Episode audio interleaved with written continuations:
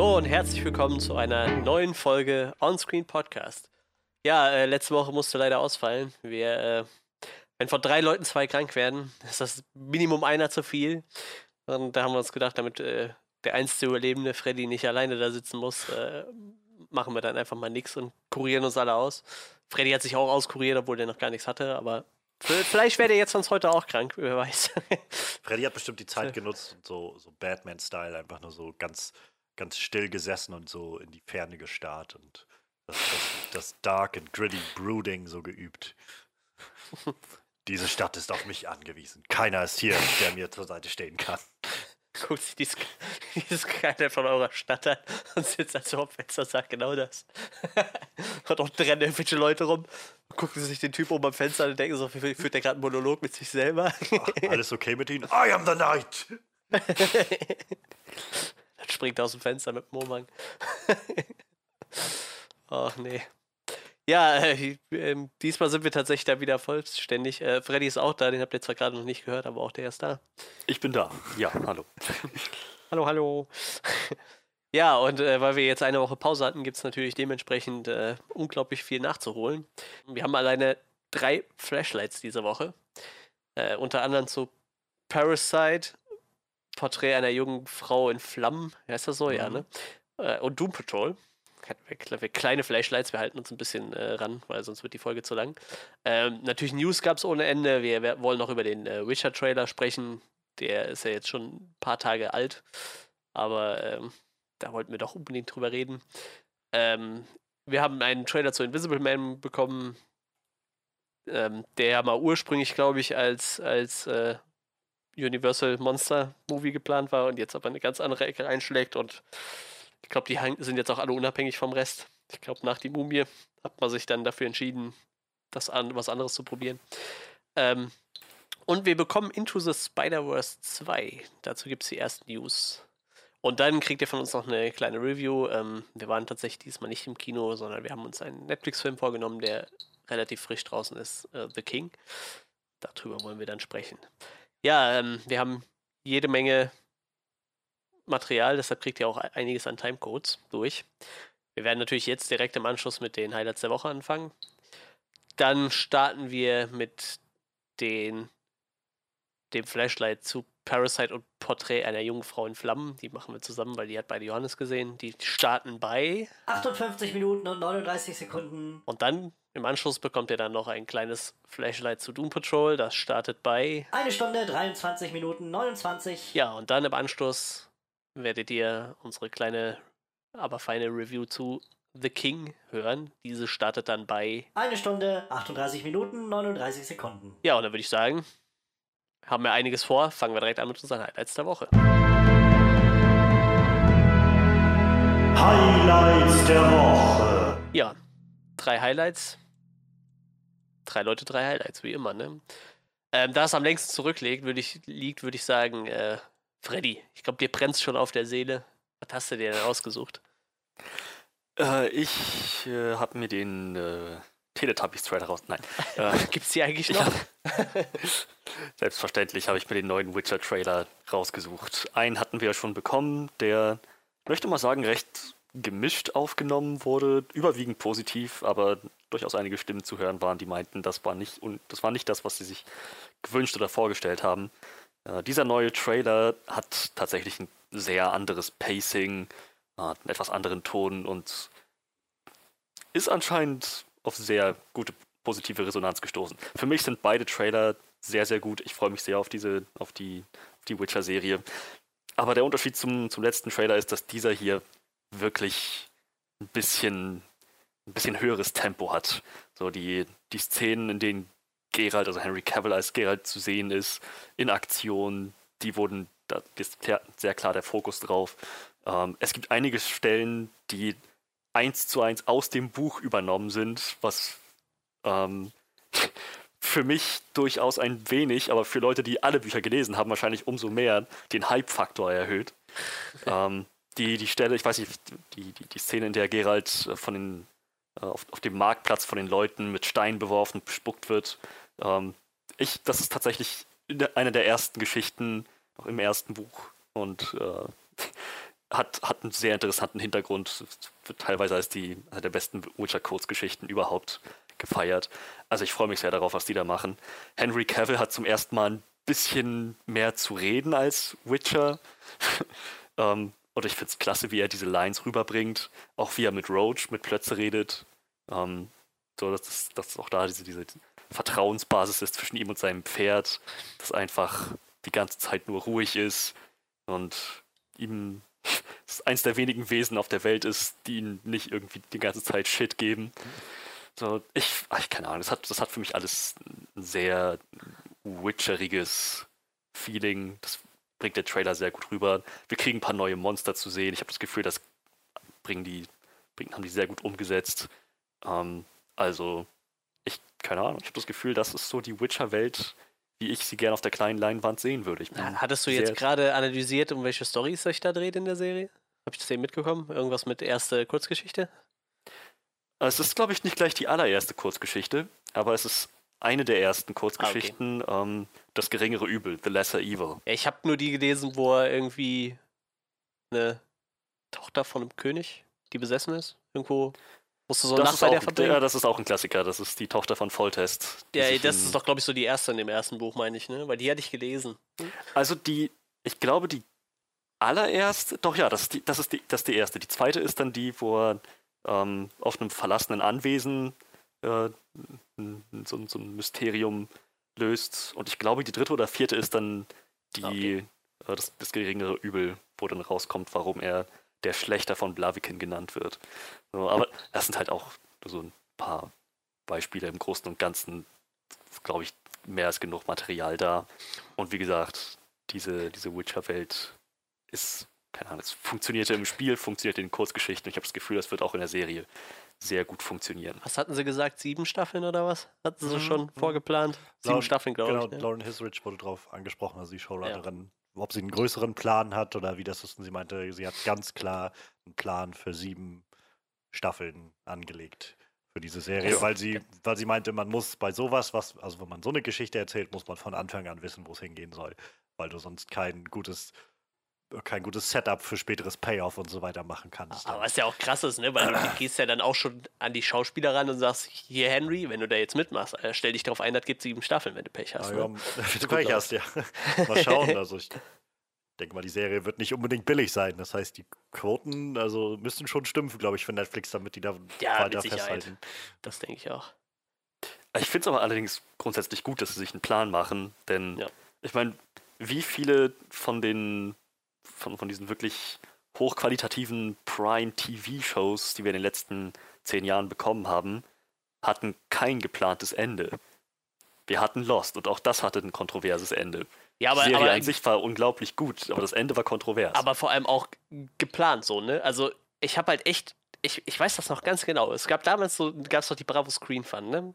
Also die erste Computerzeitschrift, die ich gelesen habe. Und da stand so nach der ersten Staffel von 40 Überlebenden, ich weiß es gerade nicht mehr, bleiben nachher nur noch X übrig. Und in, den Letz-, in der letzten Staffel waren nur noch X übrig. Also das hat halt haargenau gepasst. Woher die die Infos hatten, keine Ahnung, weil das wusste zu dem Zeitpunkt eigentlich keiner. Aber es hat gepasst. Also irgendwer hat denen dann erzählt, was so der große Plan ist. Und das hat halt funktioniert. Ne? Ich glaube immer, dass bei so Serien öfter mal gestretched wird. Ich glaube, das Gefühl hatte ich auch bei Breaking Bad so, dass sie die letzte Staffel noch ein bisschen auf zwei ausweiten mussten. Aber so im Groben und Ganzen ist das halt immer besser, wenn die vorher wissen, wo es hingeht. Ich glaube, das ne? ist so das, was bei Lost viel eingeworfen wird. Dass, also, wenn das Leute halt meinen, das, das in Anführungszeichen größte Problem, was Lost hatte, war halt, dass, dass die Serie so explodiert ist, so groß geworden ja. ist auf einmal, dass ja. sie auf einmal nochmal zwei, drei Staffeln mehr gemacht haben, statt halt von Anfang an irgendwie da zu landen, wo sie eigentlich hin wollten. Und dann wäre die Serie vielleicht auch nicht so groß gewesen und das Ganze wäre nicht ganz so kontrovers aufgenommen worden oder so, sondern als so ein, so ein, naja, etwas weirderes, surreales Experiment irgendwie durchgegangen, so weiß ich wie Twin Peaks oder so. Nur halt, dass das bei Lost dann irgendwann nicht mehr möglich war. Ja, ähm, wie gesagt, ich finde, was die Trailer vermuten lassen über The Witcher, gehen sie das sehr richtig an. Ich, ich finde alles toll, vom Design der Kreaturen über das, das Setting, den Ton bis hin zu Henry Cavill als Hexer, der das ganz offensichtlich sehr ernst nimmt. Und ja, ich freue mich, freue mich sehr darauf, das dann umgesetzt zu sehen. Wie geht's euch? Ich finde, ja, das sieht ziemlich, ziemlich cool aus. Also, ähm, der Trailer gibt mir noch mehr das Gefühl, dass sie wohl. Also, es wirkt halt, sag ich mal, deutlich noch düsterer und, und ja, fast schon mehr in die Horrorrichtung, ähm, sag ich mal, als so die, die klassische Fantasy-Welt, die man so kennt. Glaube, Mhm. dass sie sich da ein bisschen weiter reinlegen werden in diese Richtung, ein bisschen mehr in dieses Feeling von, ähm, ja, was das eigentlich für eine, für eine grauenhafte Welt sein muss, wenn überall diese Monster lauern. Und gleichzeitig halt auch die Menschen und überhaupt alle partizipierenden Fra Fraktionen irgendwie totale Arschlöcher sind. ähm, aber das ist halt auch was, worauf ich mich tatsächlich sehr freue, ähm, das zu sehen, wie so, also so, ein- so ein Konflikt auch irgendwo dargestellt wird zwischen verschiedenen, ähm, ja, zwischen verschiedenen Völkern und ähm, ganz offensichtlich gibt es gegen die Witcher, äh, also Vorurteile seitens der Menschen. Und ich Mhm. finde halt auch gerade diese, die Idee, das kommt ja im Trailer auch rüber, so ein bisschen dieses, warum, warum bringst du sie nicht einfach um oder so, weil er irgendwie ja, genau das, was ich sonst immer jage. So, ja, das, äh, ist, das sind interessante Ansätze. Ich bin gespannt, was sie daraus machen. Ähm, ich mag Henry Cavill sehr gerne zu sehen in der Rolle. Ich finde, der füllt das sehr cool aus. Ich mag diesen Vibe, den er rüberbringt, so ein bisschen dieses sehr stoische und so, naja, so ein bisschen dieser weltengewanderte Mann, der irgendwie so viel gesehen hat, wenn du halt irgendwie regelmäßig gegen, weiß ich, irgendwelche Höllenhunde und ähm, was ich, Feuermonster und was weiß ich alles kämpfst und Geister und Ghule und so, dann, dann, dann gibt es wahrscheinlich so schnell nichts, was dich irgendwie so richtig aus der Fassung bringt. Und ich finde das ganz, eigentlich ganz cool, dass das so rüberkommt. Ähm, sieht ziemlich, ziemlich actionlastig auch aus. Also ich meine, jedenfalls einige Battle-Scenes scheinen sich da abzuspielen. Ähm, ich, ich bin echt sehr gespannt, wo das Ganze hingeht. Weihnachten ist, also das Ganze kommt ja dann 20. Dezember auf Netflix raus.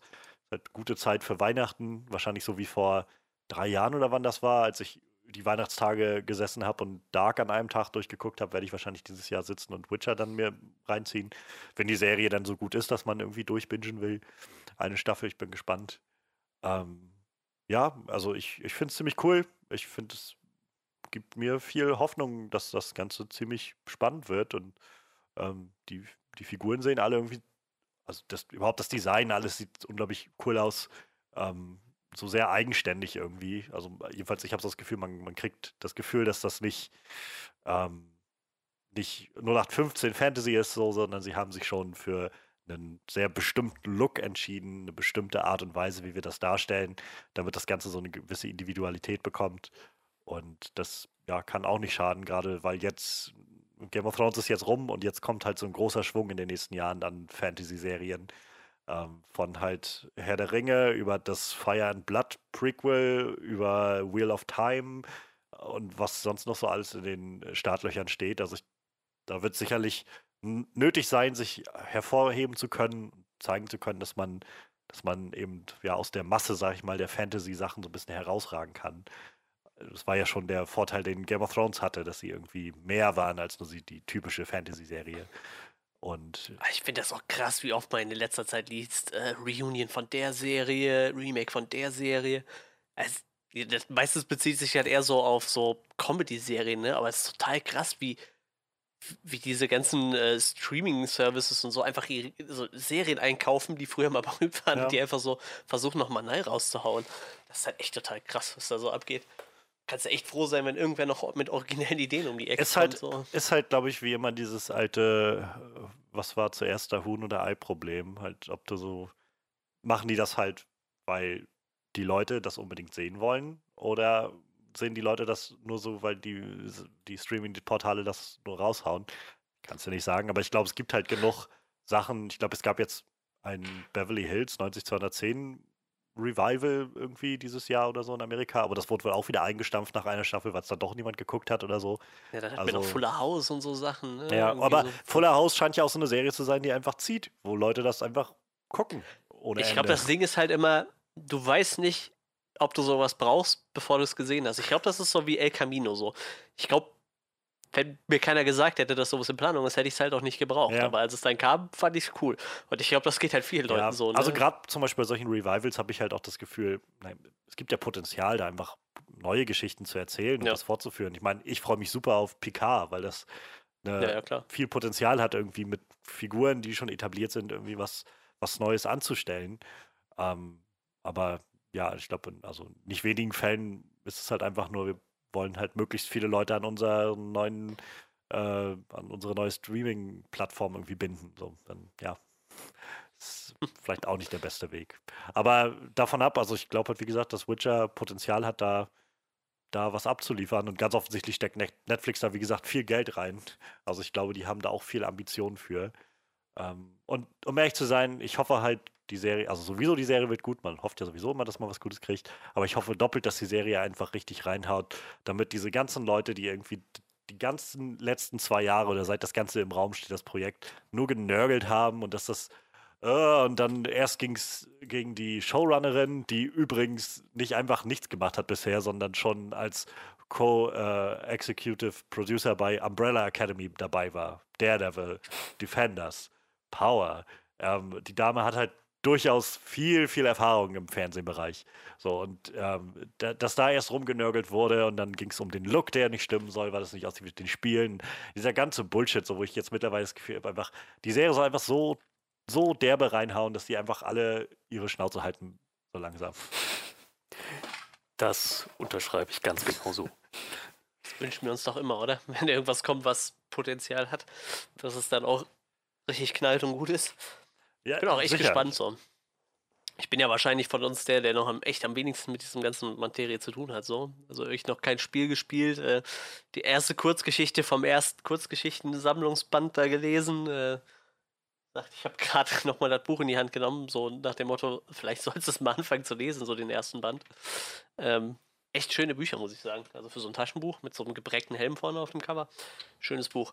Ähm, und, aber ich, ich, ich glaube, das hat halt echt Potenzial. Und irgendwie, wir haben ja aktuell nicht so die krasse Fantasy-Serie, die noch läuft irgendwie. Ich sag mal, Game of Thrones hat halt irgendwie eine Lücke hinterlassen und äh, also ich bin auf jeden Fall offen für eine neue Serie so und also der Trailer hat mich auf jeden Fall gecatcht. Und wie gesagt, langsam überzeugt er ja auch die äh, Kritiker, die sagen, der sieht ja gar nicht so aus wie im, wie im Spiel.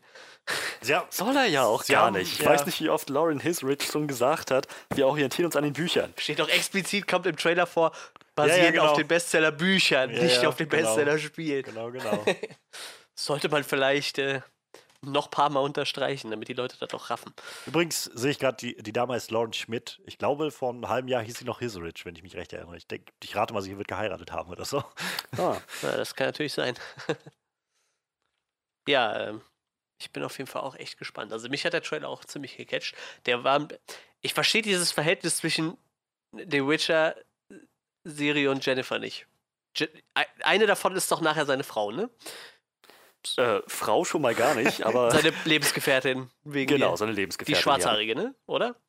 Ja. Also in den Büchern ist Jennifer seine hauptsächliche Love Interest. Ja. Und die andere ist quasi, die nehmen die so ein bisschen wie ihre Tochter auf, kann das sein? So oder die Äh, so als wir reden jetzt Schutzpatron, von, den, ja? von dem Teenie Girl. Ja, ja, genau. Ja, das ist Ciri, das wird im Prinzip ja sowas wie ihre Adoptivtochter. Ja, ja, ja, okay, okay, alles klar, dann habe ich das doch irgendwie so gerafft. Ah, das ist kompliziert. Zwei Frauen, das kriege ich nicht unter einen Hut, das ist viel zu krass.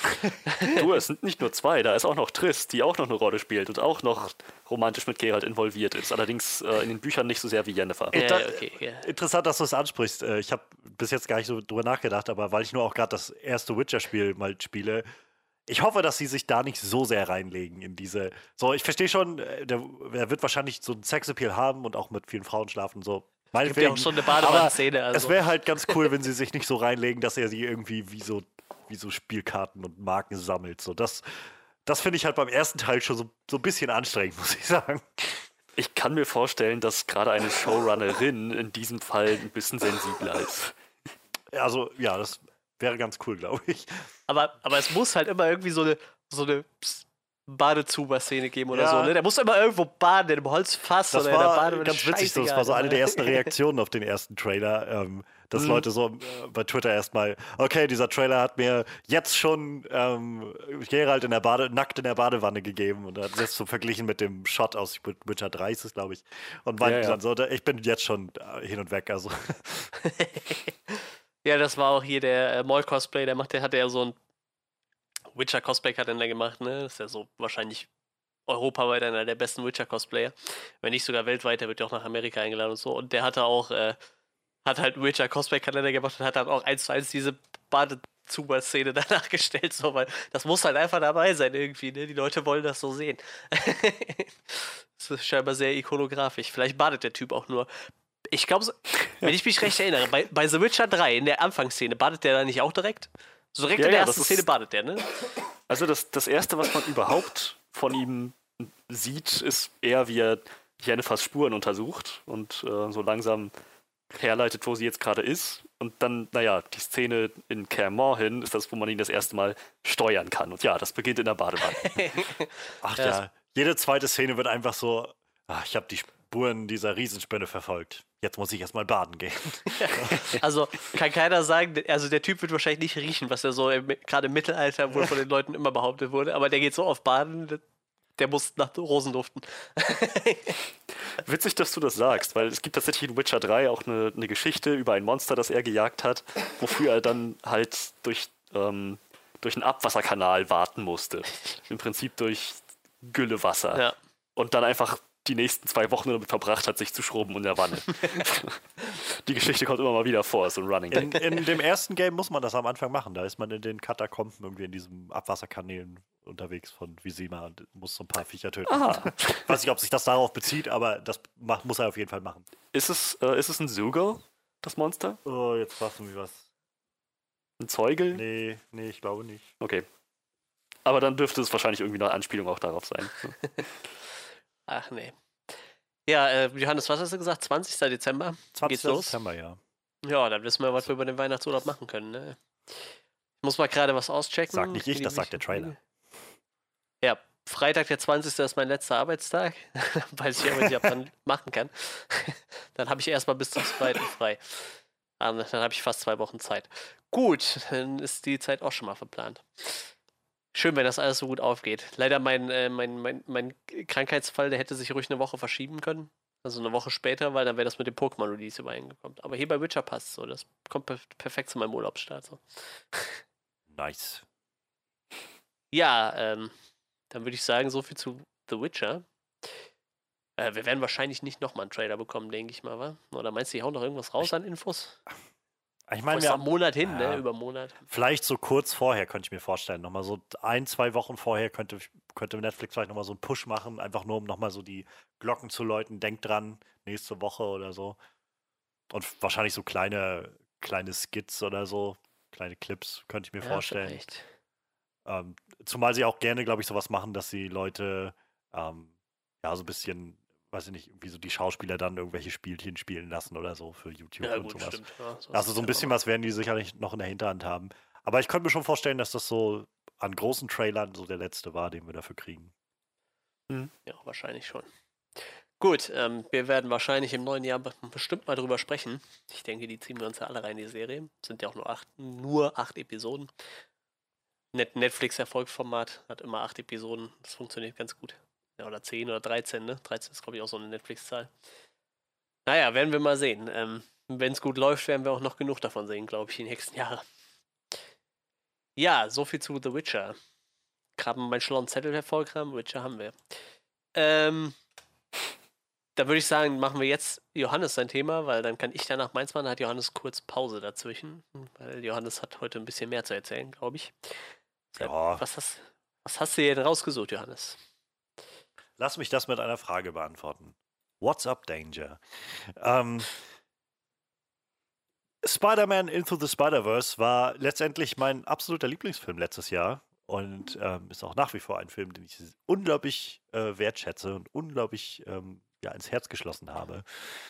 Und äh, ja, der Film war jetzt kein Reinfall, in kein, also in keiner Art und Weise, aber es war jetzt halt auch kein Multi- hunderte Millionen Dollar Hit. Ähm, und bisher stand halt aus, wie es jetzt weitergehen könnte oder wird mit diesem äh, Franchise. Also der Film hat letztendlich ähm, laut Box Office Mojo 375 Millionen Dollar weltweit eingespielt, was halt bei weitem nicht wenig ist, aber der Film wird auch nicht gerade günstig gewesen sein. Und ähm, im Vergleich zu so diesen ganzen Superhelden-Blockbuster-Filmen ist das schon, ist das jetzt wieder nicht ganz so viel. Der Film ist aber auch animiert, also wie kann man das auch aufwägen gegeneinander, ist alles nicht so leicht. So oder so, bisher stand so ein bisschen noch in den Sternen, wie es wohl weitergehen könnte mit dem Ganzen. Und jetzt haben wir die Bestätigung bekommen, dass es weitergeht, dass die Geschichte weitererzählt wird um Miles. Ähm, und ja, der nächste Teil von Spider-Man, also Into the Spider-Verse, mal schauen, wie das Ganze dann heißen wird, wird ähm, am 8. April 2022 rauskommen. Also in ja, zweieinhalb Jahren ungefähr. Ähm, und dann auch ja, im, im frühen Kinosommer sozusagen. Also ähm, so in der Phase des Jahres, wo sonst so die Blockbuster richtig reinstarten. Avengers Endgame war jetzt dieses Jahr, glaube ich, irgendwie Ende April, meine ich mich zu erinnern. Das Ganze wird Anfang April sein. Ähm, Spider-Verse kam letztes Jahr halt Ende Oktober, Anfang November in dem Dreh, glaube ich, raus oder sogar schon im Dezember, also eher am Ende des Jahres. Das heißt, das deutet für mich schon mal darauf hin, dass sie deutlich mehr pushen auf, wir haben etabliert, dass das Ganze was Sehenswertes ist. Und ich, eigentlich habe ich das Gefühl, hört man auch nur Gutes darüber. Ich habe, glaube ich, noch nirgendwo gelesen, dass irgendjemand meinte, ja, nee, das war so voll der Reinfall mit diesem Into the Spider-Verse. Ähm, zumal der Film halt auch einen Oscar als bester Animationsfilm gewonnen hat. Und Disney, die schon seit Jahren immer diesen Oscar vor sich hintragen, mal vom Thron gestoßen hat in der Kategorie. Und ja, also das freut mich allein schon, dass wir halt den nächsten Teil kriegen, das Ganze halt so ein bisschen prestigeträchtigeres Startdatum bekommt, finde ich ziemlich cool. Ähm, ja, und davon ab gibt es halt so ein bisschen was zur Besetzung. Also ähm, die zwei Hauptköpfe so aus dem Produzententeam, Chris Miller und Phil Lord, die auch schon beim ersten Teil dabei waren, sind wohl jetzt auch wieder mit dabei als Produzenten. Die beiden sind ja nur, also unglaublich kreative Köpfe, die halt gerade diesen Meta-Humor richtig raushaben. Ähm, hier 21 und 22 Jump Street sind von denen ähm, und ähm, der Lego-Film ist von denen und also diese, die beiden arbeiten sehr, sehr gut zusammen und haben sehr coole Ideen. Aber es gibt einen Wechsel auf dem äh, Regieplatz. Und zwar war der letzte Film äh, von einem Trio angeführt worden, die jetzt aber nicht mehr zurückkehren, sondern bei dem neuen Film wird Joaquim dos Santos Regie führen. Der Name sagt vielleicht jetzt nicht sofort was, aber ich glaube, die Projekte, an denen er bisher gearbeitet hat, sprechen für ihn. Denn ähm, er war beteiligt als Regisseur, äh, Regisseur und Produzent und äh, ich glaube sogar auch Writer. Nee, Writer nicht, aber als äh, Produzent und Regisseur an Die Legende von Korra, Avatar, Herr der Elemente. Ah. Ähm, ich glaube, das ist die, genau, Justice League Unlimited Serie. Ähm, der Vol Voltron, Voltron heißt die Serie, glaube ich, auch so eine ähm, Netflix-Serie von, also animierte Netflix-Serie. Und der Mann hat einfach, glaube ich, in so den, gerade was so Avatar und Korra angeht, in so den absoluten Popkultur-Highlights der letzten Jahrzehnte, was animiertes Storytelling angeht, irgendwie ähm, gelernt und sich profilieren können. Gerade auch, weil er bei Avatar zum Beispiel Regie, Regie geführt hat, bei so den wirklich einschlagenden Episoden, also unter anderem halt die finalen Episoden des Ganzen. Und ähm, ja, ich bin unglaublich gespannt darauf, das zu sehen. Der Mann, ähm, also ich finde sowieso immer gut, wenn man frische Ideen auch mit reinholt ins Boot, frische, frische Leute mit reinholen kann, die ähm, Input liefern. Auch ein neuer Writer ist dabei, David Callum, der unter anderem an dem kommenden Wonder Woman-Film gearbeitet hat oder auch an dem Godzilla-Film von 2014. Und ja, ansonsten haben wir bisher bloß die Infos, dass Miles zurückkehren wird. Spider-Gwen wird wieder eine Rolle spielen. Ähm, das Ganze wird auf die Beziehung der beiden eingehen und so ein bisschen hinterfragen, wie die beiden ja vielleicht auch in eine Romanze miteinander kommen. Das wurde ja schon im ersten Teil so ein bisschen angedeutet. Und wir werden auf jeden Fall wieder sehr, sehr abgedrehte Spider-Man-Versionen bekommen, denn ich rate mal, wir werden auf jeden Fall unseren Peter B. Parker wieder sehen. Hoffe ich jetzt mal jedenfalls. Ähm, hoffentlich kommt Nick Cage zurück als Spider-Man Noir. Und überhaupt das ganze Team, was wir im ersten Teil hatten, Spider-Ham, Penny Parker. Aber es wurde schon angekündigt, ein Spider-Man, den wir auf jeden Fall bekommen werden, ist Spider-Man japanischer, äh, also japanischer Spider-Man aus den 70ern. Denn es gab in den 70er Jahren eine unglaublich abgedrehte Spider-Man-Serie ähm, in Japan, die zustande kam, weil es irgendwie einen Deal gab zwischen Marvel und, äh, und ich weiß nicht, ob das Toho ist oder welches japanische Studio. Auf jeden Fall, die haben miteinander ähm, sich geeinigt, über so einen gewissen Zeitraum Charaktere tauschen zu können und einsetzen zu können. Und letztendlich haben sie eine Spider-Man-Serie gemacht und dabei eigentlich alles rausgeworfen, was Spider-Man ausgemacht hat, so, oder was es ausmachen. Aber er war halt nicht Peter Parker, er war einfach ein Typ, der, ähm, ich glaube, Motocross-Rennfahrer war und von seinem, äh, von seine Kräfte von einem Raumschiff bekommen hat, was irgendwie auf die Erde geknallt ist. Und dann hat er auch einen riesigen Roboter bekommen im Japan-Style. Also es gibt einen, äh, es gibt einen Honest Trailer dazu. Ich kann nur dringend empfehlen, sich den anzugucken, um sich ein Bild davon zu machen. Es ist absolut abgefuckt und durchgedreht. Und das allein, dass diese Figur dazukommen soll, freut mich schon sehr. Dazu haben wir ja im en am Ende von Into the Spider-Verse noch einen Teaser bekommen in diesem Abspann, dass wir ähm, Spider-Man 2099 ist das, glaube ich, kriegen können. Also den, den zukünftigen Spider-Man, der von Oscar Isaacs da gesprochen wurde. Also und dann, wer weiß, was sie noch so in petto haben für uns. Also ich bin, ich bin super, super gespannt auf das Ganze. Und ähm, ja, ich, ich bin auch gespannt, was sie an Willens hinzufügen. Also dieses Universum kann, kann gerne zurückkehren für mich. Ähm, ich, bin, ich bin offen für alles, was, was sie mir anbieten wollen. Wie sieht's bei euch aus? Ich, ich finde das total geil mit dem japanischen Spider-Man. Das habe ich eben gerade schon gelesen, so beim Recherchieren. Spider-Man heißt der, glaube ich. Also, also sagen sie es immer. In, äh, wie gesagt, dieser Honest Trailer bietet Einblicke da rein. Ich hatte davor auch keine Ahnung, was das ist. Ich empfehle dringend, sich den anzugucken. Und Takuya Yamashiro klingt ja fast wie äh, Peter Parker. oh Mann. Verrückt. Ja, ich, ich glaube, gehört habe ich davon, von dieser japanischen Spider-Man-Serie, aber die ist ja nur auch schon ein paar Tage alt. Ja, 1978. Na gut. muss, muss man hier nicht unbedingt kennen, glaube ich. Ja. Ja, ich finde das ziemlich cool. Ich freue mich da schon drauf. War auf jeden Fall ein lustiger Film. Ich bin zwar immer noch kein Fan von Animationsfilmen, aber an den Stil habe ich mich relativ schnell gewöhnt. An dieses, wie nennt man das, so ein bisschen niedrig, niedrig geframteres, damit es mehr wie, wie Standbilder wirkt. Es, also, das ist ja auch so ein Punkt. Ich finde einfach, dieser Style, den der Film hat, war so sehr, sehr einzigartig. Ich kann mich nicht erinnern, weil ich das letzte Mal einen animierten Film gesehen hätte, der so aussah. Da haben sie, fand ich, schon ziemlich klar einen sehr eigenständigen Stil entwickelt. Und also ich, das hat mich. Ich, ich habe den Film seitdem schon mehrmals wieder geguckt und ich bin nach wie vor einfach hinweg von diesem Film. Und gerade dieser Style, also alles im Großen und Ganzen fügt sich so unglaublich toll zusammen. Aber halt auch eben, dass das Ganze wie so ein lebendiger Comic wirkt, finde ich einfach so herrlich. Ja, ist auf jeden Fall mal was anderes. Ja. Wie, wie sieht's bei dir aus, Freddy? Du bist ja nur auch ah. sehr großer, also soweit ich das weiß, nicht so groß wie bei Batman, aber trotzdem großer Spider-Man-Fan. Das ist richtig. Und Into the Spider-Verse war ein echt, echt cooler Film. Ich muss sagen, ich bevorzuge trotzdem die Live-Action-Filme. Ähm, aber die, das, das Konzept von der Animation und von, von der Story wurde einfach super umgesetzt. Es war ein grandioser Film ich freue mich sehr, dass es einen, einen, zweiten Teil geben wird. Und ich meine, ich fand, das war nicht hundertprozentig absehbar, oder? Bei so einem. Nee. Das, das wirkte eher wie so ein Überraschungshit. Ja, ja.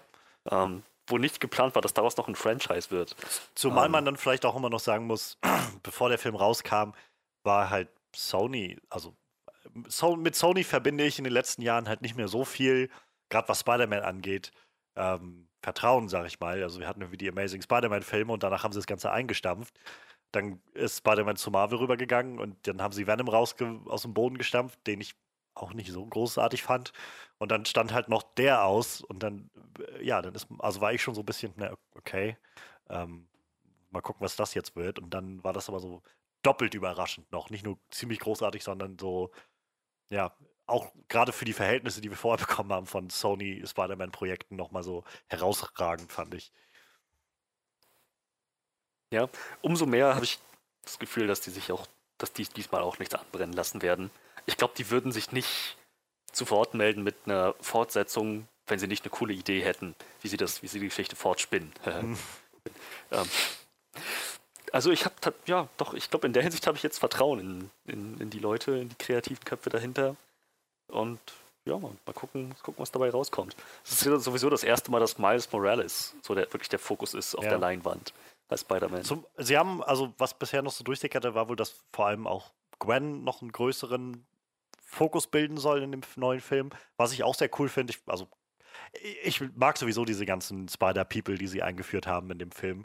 Aber gerade auch Gwen ist so eine Figur, von der ich mir gerne mehr wünsche.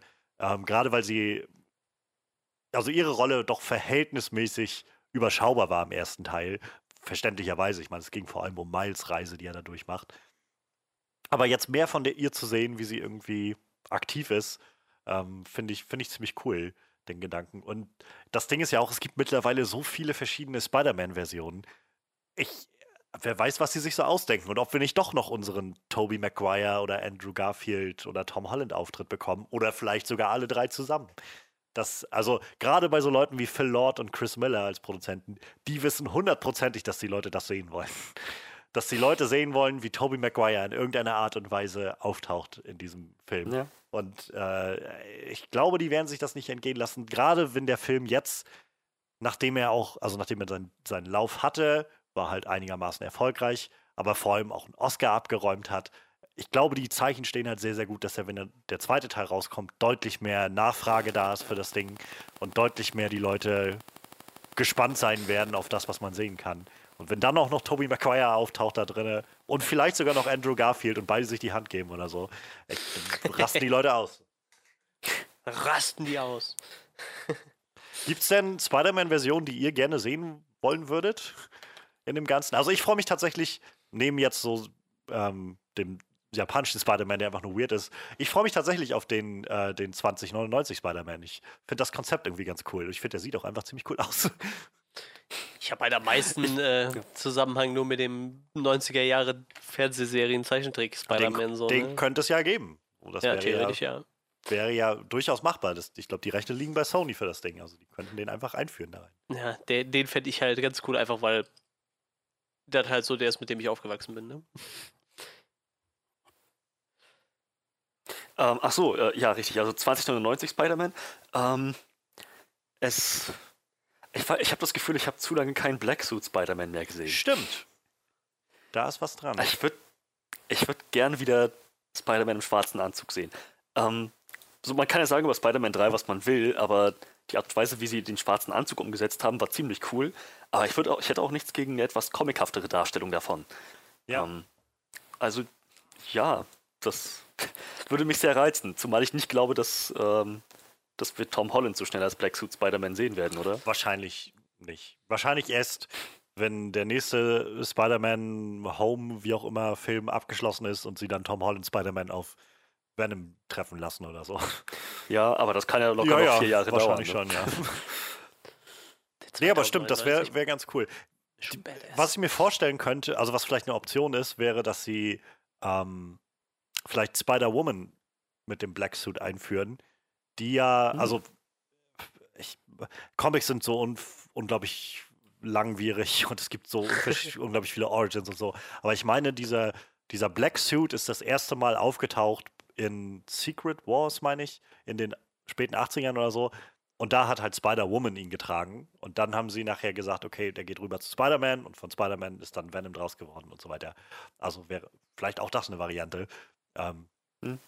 Aber ja, da, da gibt es auf jeden Fall äh, viele Optionen für. Und äh, auch gut, was du gerade noch angesprochen hast, so dieses ähm, Cartoon-Comic-hafte. Ich finde, der Film, also der erste in, Into the Spider-Verse hat schon sehr schön das einfach ausgeschöpft, so allein mit den Villains.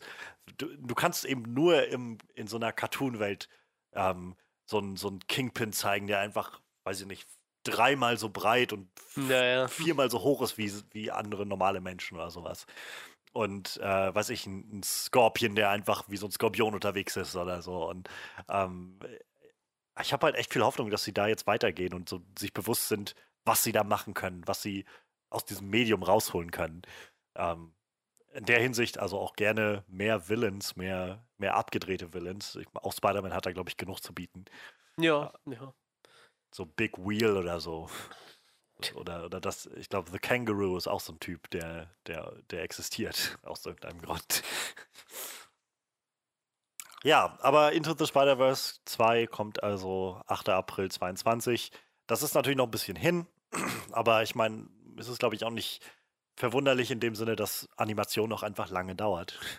Und ähm, wegen meiner sollen sie sich alle Zeit nehmen, die sie brauchen. Wenn das wieder so ein, so ein Burner wird wie der erste, dann bin ich sowas von an Bord. So sieht das aus. Ja, so viel dann zu Into the Spider-Verse 2. Wie gesagt, ist ja noch ein bisschen hin, bis wir den Film kriegen. Aber naja, die Zeit, vielleicht vergeht die Zeit schneller, als wir denken. Es kommen ja auch noch mal. genug Filme auf dem Weg dahin. Ja, und zur Not Das ist jetzt nicht, dass wir jetzt zweieinhalb Jahre ohne irgendeinen Film sitzen und nur daran denken können, dass dann in zweieinhalb Jahren irgendwann mal der Film kommt. Wir sitzen hier die ganze Zeit und denken so, scheiße, jetzt nochmal ein Spider-Man.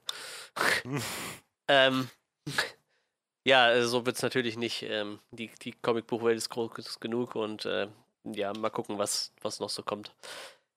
Ja, dann hätten wir noch eine dritte News und zwar noch einen Trailer. Und zwar, ähm, ich glaube, vor ein paar Monaten ist das erst gewesen, oder? Da ist das Universal Monster Universe, ich weiß nicht mehr, wie Dark es heißen Universe hieß es. Dark Universe, äh, mehr oder weniger an Blumhaus gegangen. Oder zu, zumindest äh, wird es in Kooperation mit Blumhaus weitergeführt, nachdem dann äh, die Mumie nicht so gut ankam. Ja, leider Film mit viel Potenzial, wo aber irgendwie keiner wusste, wo er hingehen sollte. Fand ich ein bisschen traurig. Ich glaube gerade, ähm, ähm, gerade, scheiße, wie hieß er? Hier, Dr. Cruise? Jekyll, Mr. Hyde, Ach, äh, ach so, Russell, Russell Crowe. Crowe. Hätte ich mir, äh, glaube ich, echt gerne angeguckt, so. Fand ich ganz cool, sein Charakter so. Entspricht vielleicht seinem wahren Charakter im Leben so. Ich glaube, der Mann ist sehr leicht reizbar, habe ich so das Gefühl. ähm, ja, leider der Film nicht so gut angekommen, wie er sollte und war auch bei weitem nicht so gut, wie er hofft. Aber ähm, Universal sitzt halt noch auf einem Haufen cooler Monster rum, die halt auch schon echt lange stellenweise keinen Film mehr abbekommen haben. Und so hat sich äh, Lee Burnell, der unter anderem für Saw mitverantwortlich ist, allgemein sehr viele Sachen mit, mit äh, James Wan zusammen gemacht hat, hat sich Invisible Man angenommen. Wie gesagt, jetzt unter Blumhouse, Blumhouse Universal Co-Produktion wahrscheinlich dann. Ähm, und ähm, ja, es, es, es wird düster, sage ich mal. Ne? Also, nachdem ja so, ich sag mal, auch die Mumie irgendwie noch versucht hat, ein bisschen lustig zu sein. Ich meine, die Mumienfilme mit Brent Fraser waren ja einfach durchweg lustige Abenteuerfilme, aber jetzt, der war ja so eine Mischung, bisschen Horror, bisschen Action, bisschen lustig. Äh, ist jetzt das Lustige komplett gewichen. Äh, ich meine, vom Blumhaus hätte ich auch nicht viel anderes erwartet und wir kriegen halt diese Prämisse des Invisible Mans, ich glaube, H.G. Wells hat das im Original geschrieben, ne? Invisible Man. Diese Idee mit dem Kerl, der ein Serum entwickelt, um sich unsichtbar zu machen. Und ähm, ja, jetzt kriegen wir halt die Horrorvariante davon. Also es geht wohl um eine, eine junge Frau, der ihr, ich weiß nicht, wahrscheinlich ist es nicht ihr Mann, wenn sie zu ihm nach Hause fährt, ne? Irgendein Bekannter von ihr. Die scheinen ne- eine Beziehung gehabt zu haben. Und, Ja, irgendwie ähm, so, auf, auf jeden Fall. abgehauen. Ja. Äh, stirbt dieser Mann und verfolgt sie dann als unsichtbarer, weiß ich nicht, Psychomörder und versucht sie halt umzubringen in, in ihrem eigenen Haus. Also, das ist so ein Home, Home Invasion-Flick irgendwie, aber anders, mit einem Unsichtbaren. Ähm, ich, ich weiß gar nicht, wie die Original Invisible Man-Dinger waren. Ich kenne Invisible Man noch aus die Liga der außergewöhnlichen Gentlemen. Äh, und ich kenne Hollow Man, was ja irgendwie in eine ähnliche Richtung ging. Ich weiß gar nicht, ob Hollow Man Kevin nicht. au- Bacon, oder? Ja, ja, der erste, ja. Ich weiß aber gar nicht, ob der auch äh, von Universal damals war. Das kann ich hier gerade gar nicht sagen. Müsste ich gerade mal recherchieren. Hollow Man, Hollow Man. Hier steht natürlich nichts. Ich guck sonst nach. Erzähl mal weiter. Nee, ist von Sony tatsächlich. Ja, Hollow Man war halt so, so eine ähnliche Prämisse, ne? Ja, und ähm, wie gesagt, jetzt kriegen wir das Ganze im, im, im Horror verpackt. Ähm, Wir sehen halt eine junge Frau, die ähm, durchaus von einem Unsichtbaren malträtiert wird und halt auch äh, selber sehr an sich zweifelt, weil sie halt nicht weiß, ob sie gerade sich das nur einbildet oder ob da wirklich ein Unsichtbarer ist. Bis es halt irgendwann äh, recht offensichtlich wird und ihr trotzdem keiner glaubt. Sie landet auch im Trailer zwischendurch mal in der Klapse so. Was verständlich ist, wenn mir einer erzählt, er sieht einen Unsichtbaren, würde ich ihm wahrscheinlich auch erstmal nicht glauben. Ja, und äh, kämpft halt quasi gegen ihren psychopathischen Ex-Lover, der es irgendwie geschafft hat, sich unsichtbar zu machen. Ähm, ich fand den Trailer schon echt düster und beklemmend und ähm, wie gesagt, lustig wirkt daran gar nichts mehr. Mhm. Nicht wie bei, wie bei Die Mumie noch ein bisschen. Ja, und äh, ich bin echt gespannt. Also mich hat der Trailer auf jeden Fall echt ziemlich gecatcht. Ich habe da schon ein bisschen Bock drauf. Und wie gesagt, Universal sitzt halt eigentlich auf so coolen Monstern rum, mit denen man halt echt was machen könnte. Aber die haben halt echt so viel vergeigt in den letzten Jahren leider. Deshalb, ich, ich hoffe, dass dieser Invisible Man gut wird. Aber ich habe halt echt viel Vertrauen in Dee Vernal. Der ist halt echt ein guter Regisseur, guter Drehbuchautor eigentlich. Regisseur ist er noch nicht mal unbedingt. Äh, auf jeden Fall immer ein guter Drehbuchautor gewesen, zusammen mit, mit James Wan. Die haben schon echt ziemlich viele, viele coole Franchises losgetreten. Ich glaube, äh, äh, ich komme nicht auf den Namen. Mit I. I Insidious? Insidious, danke. Insidious auch, auch von ihm und, und äh, James Wan. Wie gesagt, hat auf jeden Fall einiges zu bieten, der Mann. Ja, und jetzt, wie gesagt, versucht er sich am Invisible Man-Stoff. Ähm, ja, mich hat der Trailer gecatcht. Ich habe da schon Bock drauf so. Ich habe tatsächlich gar nicht erwartet, dass wir so schnell über irgendwas davon kriegen. Weil ich meine, dieser Plumhouse-Deal ist noch nicht so lang durch. Allerdings muss man auch sagen, das ist jetzt auch keine High-Class-Hollywood-Produktion. Also schon eine High-Class-Hollywood-Produktion, aber da steckt halt nicht ein riesen Budget drin, glaube ich, weil es nicht sein muss. Es gibt ja nicht so viele Special Effects außer fliegende Gegenstände, sag ich mal. Das ist halt Blumhaus. Ja, eben. Und ähm, ich glaube, so einen Film kann man dann noch relativ schnell abdrehen. Aber wie gesagt, ich habe tatsächlich noch nicht damit gerechnet, dass der Trailer so schnell kommt. Äh, wie sieht es denn bei euch aus? Ich glaube, die Mumie ist wahrscheinlich keinem so im guten Gedächtnis geblieben. Oder überhaupt in den Gedächtnis geblieben. Ich Ja, wollte oder gerade das- sagen, es hat keinen bleibenden Eindruck hinterlassen. Ich mochte das Design der Mumie tatsächlich ganz gern. Das war aber auch alles.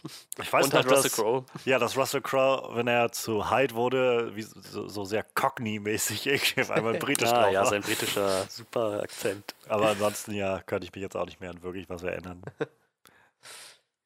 Ähm, prinzipiell habe ich das, ich weiß nicht, ich habe den Trailer gesehen und dachte mir so, Mann, was für eine coole Prämisse, dass da, dass das noch nicht umgesetzt wurde. Gut, es wurde schon umgesetzt, aber ich habe das Gefühl, diesmal wird es irgendwie richtig gemacht. Das ist nämlich eine echt unheimliche Vorstellung, oder? Ja, Mhm. Oder bin ich einfach nicht abgehärtet genug, was, was Horror angeht? Ich finde, das ist, das ist mega creepy.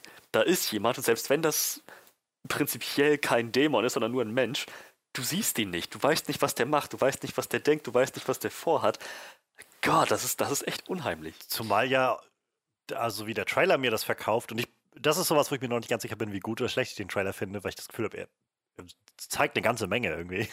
Ähm, aber davon ab scheint der Trailer ja so zu suggerieren, dass dieser, also ihr, ihr unsichtbarer Freund nicht um, gar nicht mal versucht, sie zu töten, sondern sie wirklich so, so mehr oder weniger foltern will. Also, ja. und dass diese Situation ausnutzen will, um sie wirklich um den Verstand zu bringen und so, so weit wie möglich zu, ja, zu brechen oder so oder immer noch weiter zu kontrollieren, während alle glauben, er wäre sowieso schon tot oder so. Also, krass.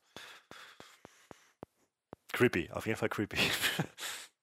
Yes, das ist total spannend. Ich bin halt, ich kenne halt auch echt von H.G. Wells gar nichts und weiß halt auch nicht, wie die Prämisse vom Original Invis Invincible Man war. Invisible Man, nicht Invincible Man.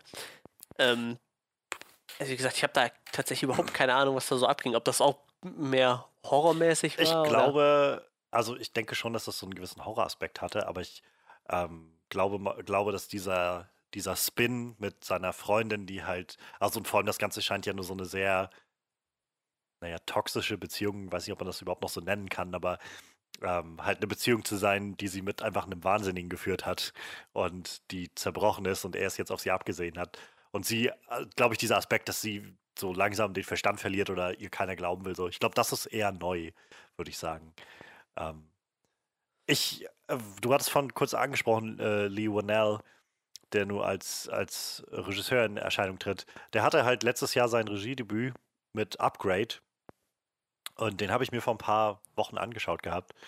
Und ähm, ich muss sagen, so vom Style erkennt man, dass in dem Film tatsächlich wieder. Es gibt viele so, gerade Shots, die so draußen von, von ihrer Wohnung und so sind. Ich gedacht habe, doch, das sieht, das sieht aus wie aus, also in, in Upgrade hattest du genau denselben Stil irgendwie. Und ich kann sagen, Upgrade, der war jetzt nicht so horrorlastig, sag ich mal. Der hat schon so sehr, sehr gorige Aspekte und war auch ziemlich düster, aber war jetzt nicht Horror. Ähm, aber ich kann mir sehr gut vorstellen, dass der auch mit dem Genre irgendwie ordentlich was, was reißen wird. Ähm, Elizabeth Moss ist eigentlich eine ziemlich gute Schauspielerin. Ähm, Mhm. ich, äh, ich bin halt einfach nur noch skeptisch, ob mir der Trailer nicht einfach schon gesagt hat, was da drin passiert. So bis zu dem Punkt, wo sie das Blatt umkehrt und Jagd auf ihn macht und ihn wahrscheinlich dann im Regen draußen auf der Straße besiegen wird oder so. Ähm, das ist so das, was ich vom Trailer mitnehmen würde, wahrscheinlich jetzt. Aber vielleicht nur noch mal, um das anzumerken, dass der Film kommt nächstes Jahr raus, schon Anfang nächstes Jahr.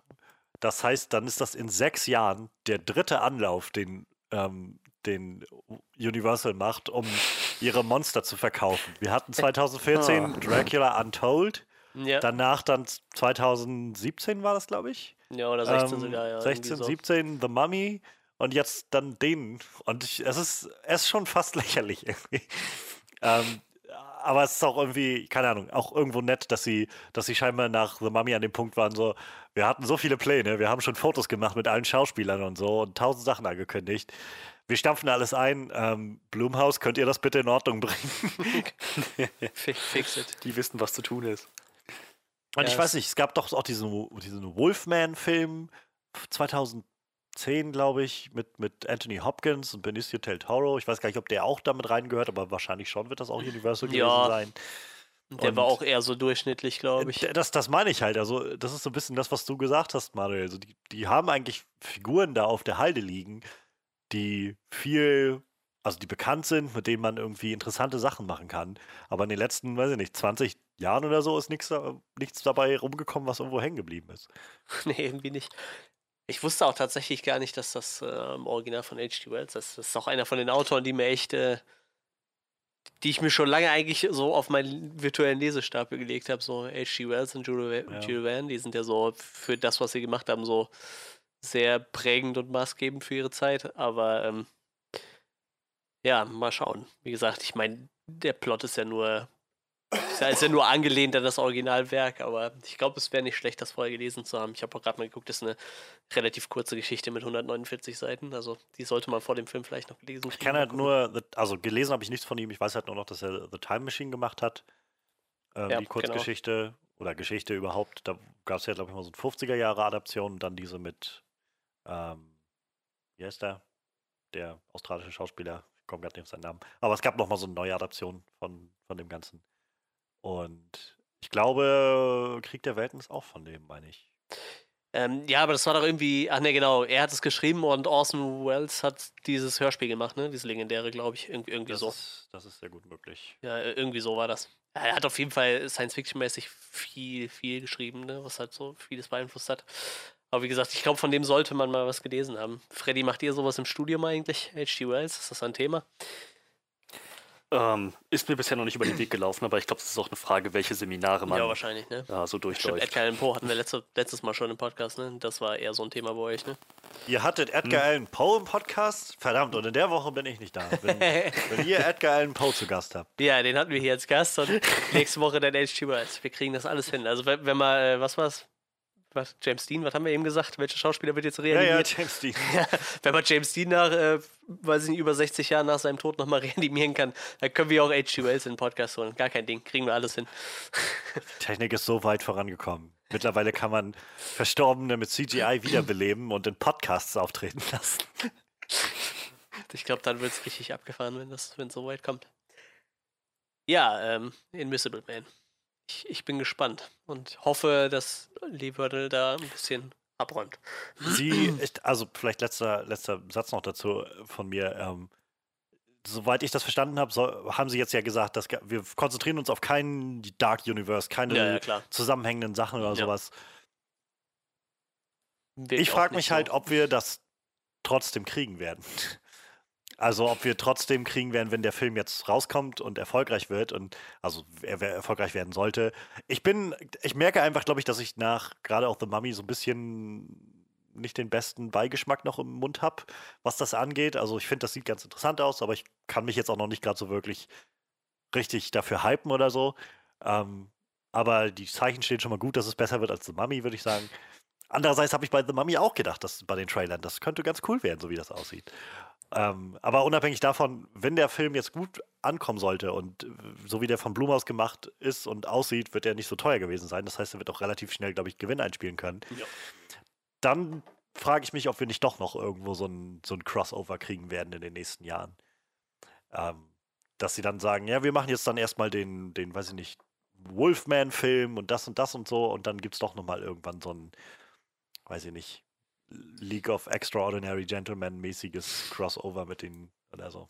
Ist ja eh total bescheuert, dass man, um so sein Universe zu kicken und auszuprobieren, wie es ankommt, einfach das teuerste nimmt, was du nehmen kannst. Ne? Ich glaube, Drac Dracula Untold war schon ein ziemlich budgetfressender Film. Ja. Und äh, die Mumie sowieso. Und hier der Film, der bietet einfach vollkommen die Möglichkeit, einfach den günstig zu produzieren halt, ne? Du musst ja einfach nur eine gute Idee haben und du brauchst auch keinen Johnny Depp für die Hauptrolle so, ne? Ich meine, der Typ ist unsichtbar, du hörst ihn wahrscheinlich manchmal reden, aber sehen tust ihn ja eh kaum. Ähm, da kannst du halt einen Johnny Depp casten, der dann vielleicht eh schon seine 20 Millionen frisst, nur um äh, 10 Minuten zu sehen zu sein und ein bisschen was einspricht. Oder du nimmst halt irgendeinen anderen Schauspieler, der auch eine gute Rolle abliefert, weil, wie gesagt, du siehst ihn ja eh kaum. Und Ja. wie gesagt, kannst halt diese Prämisse einfach super günstig auf den Tisch bringen, sag ich mal, und trotzdem eine coole Story erzählen. Und erstmal antesten, wie die Leute überhaupt reagieren, so, ne? Aber nee, dann haust du halt direkt die Mumie raus, der wahrscheinlich, weiß ich nicht, 150 Millionen gekostet hat. Und dann trotzdem gefloppt ist, ne? Auch wieder mit so einem Monster-Cast dann hinter, hinten dran. Monstercast. Schade. Heute ist, glaube ich, Tag des schlechten Wortspiels. Ja, wahrscheinlich. Also, glaube ich, ist wirklich, glaube ich, heute der heutige Tag. Oh. ja, dann müssen wir noch weiter damit machen. Ja, auf jeden Fall ähm, Invisible Man. Was haben wir gesagt? 2020 gibt es schon genau das Datum? Bestimmt gibt es 8. Februar für Amerika. Ich weiß jetzt nicht, wie es bei uns aussieht. Ich, Ne, 28. Februar sehe ich gerade. Amerika. 28 February. ich habe hier 8. States. St- Also bei Collider steht 8. Februar, aber. Ja, okay. Hm, Wer weiß. Egal. Irgendwann. Irgendwann im Februar. Mal gucken, wann er bei uns rauskommt. Wahrscheinlich relativ zeitnah. ich. Ich glaub, 27. damals- Februar. Ja, in okay. Deutschland. Ja, dann macht vielleicht 28. Sinn, ne? Ich weiß es nicht. Meistens sind die Amis ja einen ja. Tag nach uns irgendwie, ne? Die haben ja, glaube ich, Ja. freitags ihren Kinotag und nicht donnerstags. Ja. Habt ihr übrigens gesehen, dass, ähm, jetzt mal abseits von Kritiken, dass, dass äh, Dr. Sleep ziemlich schlecht an den Kassen angekommen ist? Hm. Ich habe jetzt. Also, wir haben Hab ich nicht nicht so viele. Leute scheinbar mobilisiert. ne, irg- irgendwie nicht. Aber der Film an sich soll doch Ja, Kritiken der waren soll okay, richtig, ja, richtig ja, gut ja. sein. Kritiken Also, die gut. meisten Leute sagen so wirklich ziemlich perfekte Symbiose zwischen Buch und Film und eigener Vision von Mike Flanagan und so. Also, ich bin schon ziemlich gespannt, muss ich sagen. Ich glaube 80% bei Rotten Tomatoes rum, ne? Irgendwie so ein Dreh und mit, mit einem 7,5er Rating oder so. Ich habe das eben gelesen, aber ich weiß es schon nicht mehr. Aber ja, sehen wir mal, ne? Also ich glaube, ich bin da eigentlich auch relativ optimistisch, dass das gut wird. Vor allem das Cast ist auch ziemlich Muss- gut für den Film. Ich muss nur endlich The Shining noch vorher gucken. Ja, das würde ich auch Zeit mal. ist noch. Den gibt's doch jetzt irgendwo, ne? Aber ich glaube, war Amazon ich habe ihn auf DVD ne? mir geholt. Also. Ah, okay, ja, sehr gut. Auch auf jeden Fall ein Film, den man in seiner Sammlung stehen haben kann. Ja, soweit sind wir dann endlich mit den News durch. Und wie gesagt, wir hatten einiges nachzuholen. Jetzt kommen wir zu einer anderen äh, großen Block dieses Podcasts. Flashlights.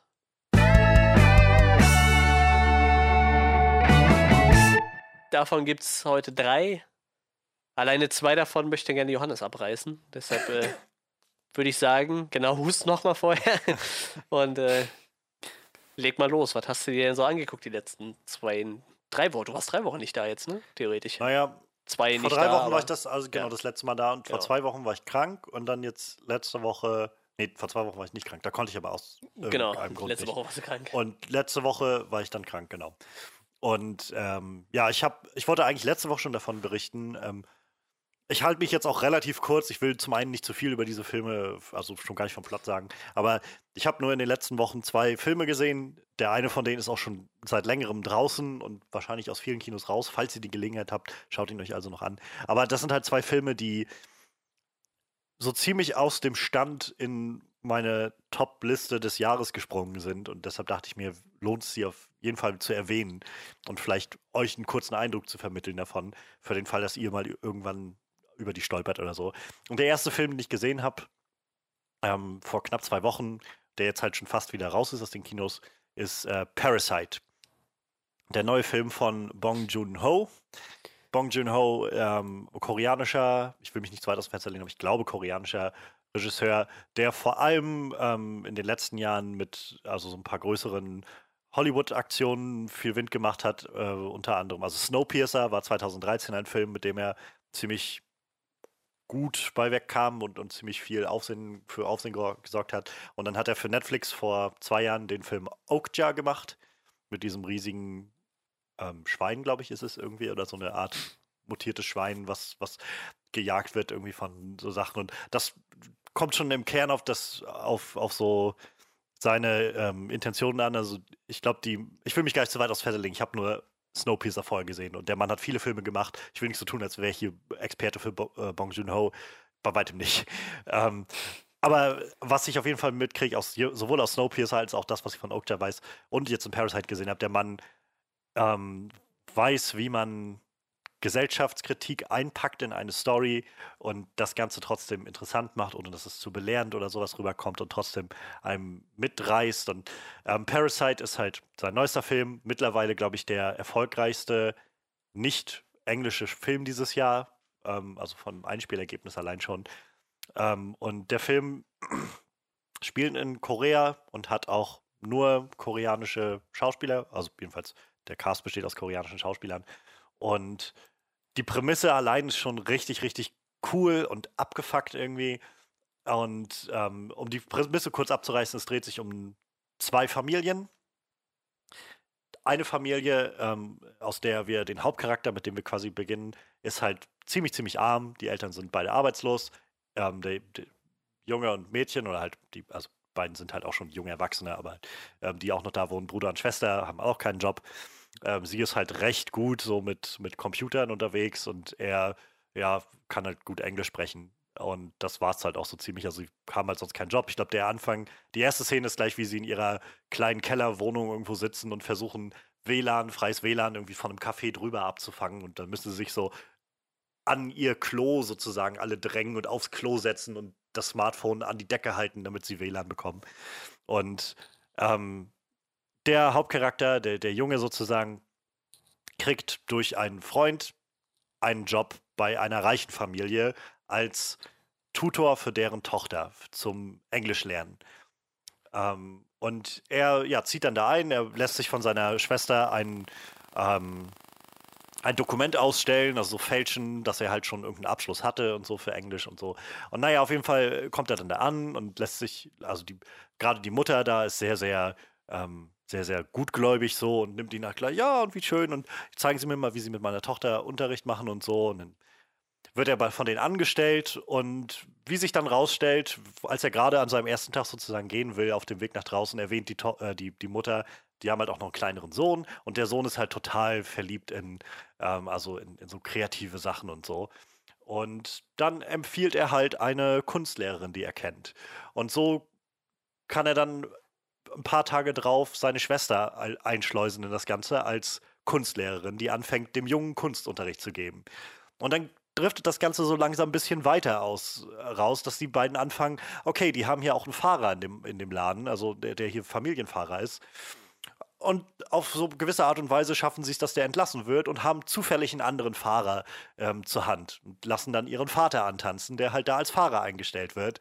Und so Stück für Stück schafft schaffen die es halt, dass diese ihre gesamte Familie im Prinzip da angestellt wird ähm, bei dieser reichen Familie, ohne dass die reiche Familie weiß, dass das alles, dass die zusammenhängen oder so.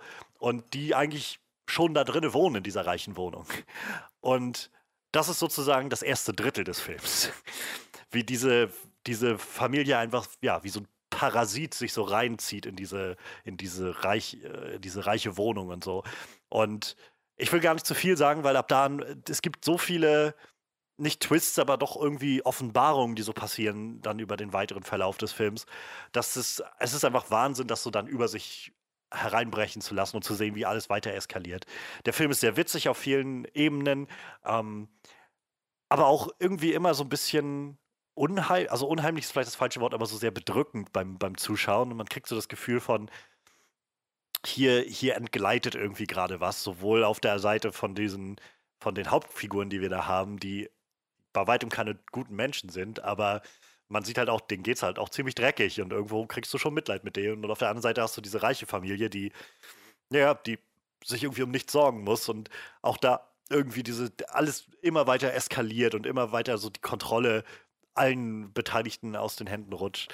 Und ähm, ja, da, da, es ist ziemlich, ziemlich abgefuckt und es eskaliert dann nachher am Schluss in, in so ein Finale, was ich bei weitem nicht habe kommen sehen und was, was mich richtig, richtig mitgenommen hat, was unglaublich krass so ein Spiegel vor die Gesellschaft hält, was irgendwie so ein, so ein sehr klischeehaftes äh, Bild irgendwie, das zu sagen, aber das ist es, was der Film macht, auf eine sehr, sehr clevere Art und Weise, so, ja, Klassengesellschaft irgendwie zu porträtieren und darzustellen, wie die oberen 1% irgendwie leben und wie die unteren 99% leben und so weiter. Und, ähm, dazu sieht das einfach unfassbar gut aus, das Ganze. Das spielt fast alles nur in dieser reichen Wohnung der, ähm, dieser reichen Familie. Und ähm, trotz, also nur obwohl es nur in diesen vier Wänden im Prinzip spielt, hast du nie das Gefühl, dass es sich abnutzt oder so. Es ist immer wieder unglaublich einnehmend und, und am, ja, so ein dranhaltend an der ganzen Sache. Die Schauspieler sind Wahnsinn. Ähm, ich kannte jetzt keinen davon, sind halt alles koreanische Schauspieler und ich kenne mich halt mit so Asia-Kino überhaupt nicht aus.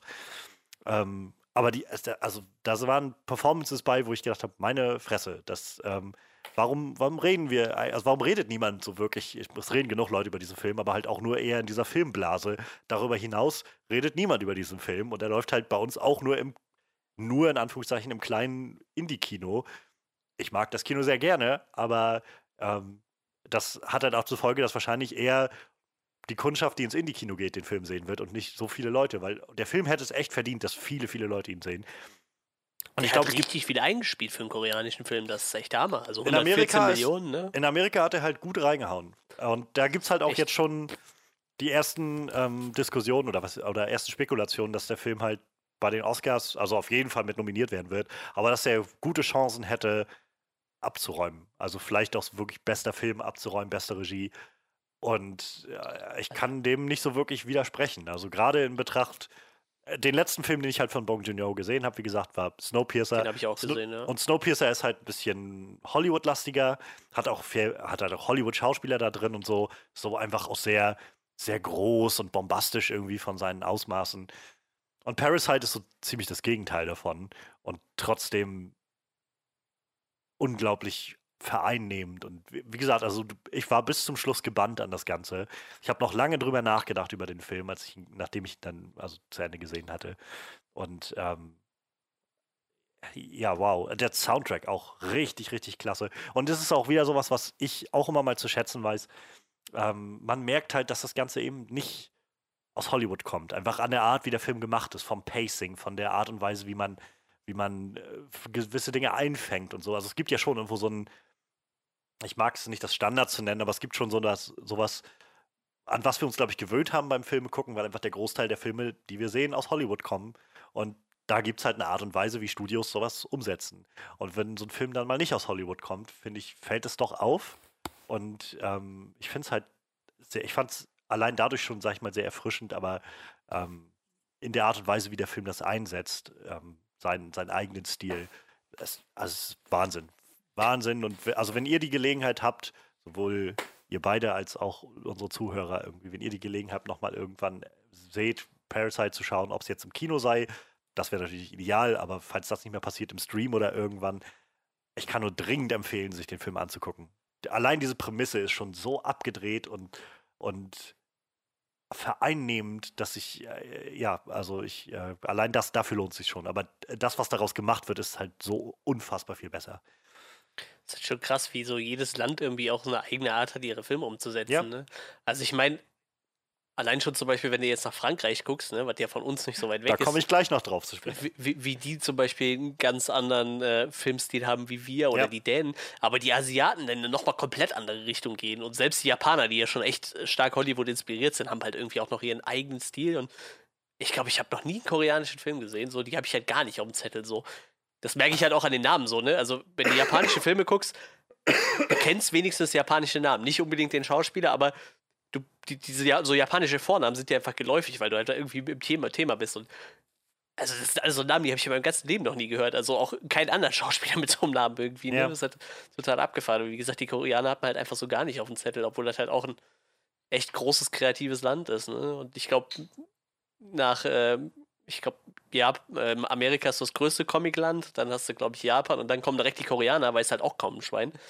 Aber dass die Koreaner zum Beispiel auch eine riesen Comic-Nation sind, ne? Das hat halt nur kaum einer auf dem Zettel und da ist Ja, wahrscheinlich echt ich- Potenzial noch da, ne? Was halt da so unentdeckt ist. Total. Und ich, also ich folge halt nur jetzt so, schon seit ein, zwei Monaten und mal ja, so auf Twitter so ein bisschen der Film-Twitter-Blase und ähm, halt auch recht vielen so deutschen Twitterern, die auch so aus Film-Podcasts und so sind. Und viele davon sind, haben sich so richtig dem Asia-Kino verschworen und, und so tauchen da so ab. Und ich glaube, da gibt es halt so eine unglaublich große Welt zu entdecken. Und äh, gleichzeitig glaube ich, das ist auch so ein bisschen unser, ja, ich weiß nicht, unser, unser so, so ein bisschen unsere Arroganz, dass wir da das gar nicht in Betracht ziehen, dass da sowas, sowas sein könnte, so, sondern wir sind halt so, glaube ich, ausgerichtet auf Hollywood und getrimmt auf so, das ist das, wo Filmleben passiert. Was nicht verkehrt ist, natürlich passiert das da, aber ich glaube, es gehört schon so eine gewisse Arroganz dazu, alles andere einfach so auszublenden. Und ich äh, gleichermaßen, ich hatte irgendwo in den letzten Wochen, nachdem halt äh, Bong Joon-ho's Film jetzt so groß geworden war, gab es ein paar Interviews mit ihm, wo er halt auch so meinte, naja, sagen wir mal ehrlich, Hollywood interessiert sich doch scheiß für das, was wir hier machen. So. Und ähm, ich glaube, das wissen die halt sehr gut und deshalb setzen die halt auch überhaupt nicht darauf, sondern sagen sich, ja, nee, wir, ähm, wir werden ähm, unser Ding einfach durchziehen und wenn ihr das mögt, dann ist das cool, aber wir sind nicht darauf angewiesen, dass Hollywood das gut findet. Und der ist zum Beispiel, glaube ich, auch jemand, der kaum Interesse daran hat, ob das Ganze jetzt bei den Oscars. Also er wird sich sicher freuen, aber es Ja, wirkt halt sicher. nicht so wie, wie ähm, so mein Ziel ist es, endlich einen Oscar zu gewinnen, sondern so, ja, das, wenn das passiert, dann cool, aber wenn nicht, dann ja, es ist halt Hollywood. So. Wie gesagt, ich, ich habe halt nur Japaner bis jetzt auf dem Zettel, aber da ist ja schon einfach so, so eine krasse Welt an Filmen unterwegs, ne? Was man halt einfach verpasst, wenn man sich dem irgendwie verschließt und halt nur nach, nach Hollywood guckt Ja. oder so, ne? Aber war schön, mal zu hören, dass die Koreaner auch ein, äh, dass ein cooler Film aus Korea es halt auch geschafft hat, international ordentlich zu punkten. Ja, total. Ja, wie gesagt, empfehle ich sehr. Parasite. Ähm, dann mache ich jetzt noch ganz fix mein, mein zweites äh, Flashlight hinten ran. Du hattest es gerade schon erwähnt gehabt, auch noch so ein anderes typisches Filmland, sollte man wahrscheinlich sagen, Frankreich. Ähm, ich habe den Film, äh, witzigerweise, als ich bei, bei Parasite war, habe ich den Trailer zu diesem Film nämlich gesehen und gesehen, dass er jetzt demnächst startet. Und er startete letzte Woche Donnerstag bei uns hier. Und ich habe ihn jetzt gestern geguckt und ähm, ich habe es nicht bereut. Der Film heißt äh, Porträt einer jungen Frau in Flammen. Und das Ganze ist so ein, so ein Drama, würde ich sagen. Ja, so ein Historiendrama. Ähm, auch da nur ganz kurz die, die Prämisse einmal abgerissen. Das Ganze spielt. Es wird nicht genauer ähm, betitelt, welches, welches Zeitperiode es ist, aber ich würde mal so raten, irgendwann so im 18., 19. Jahrhundert, so in dem Dreh.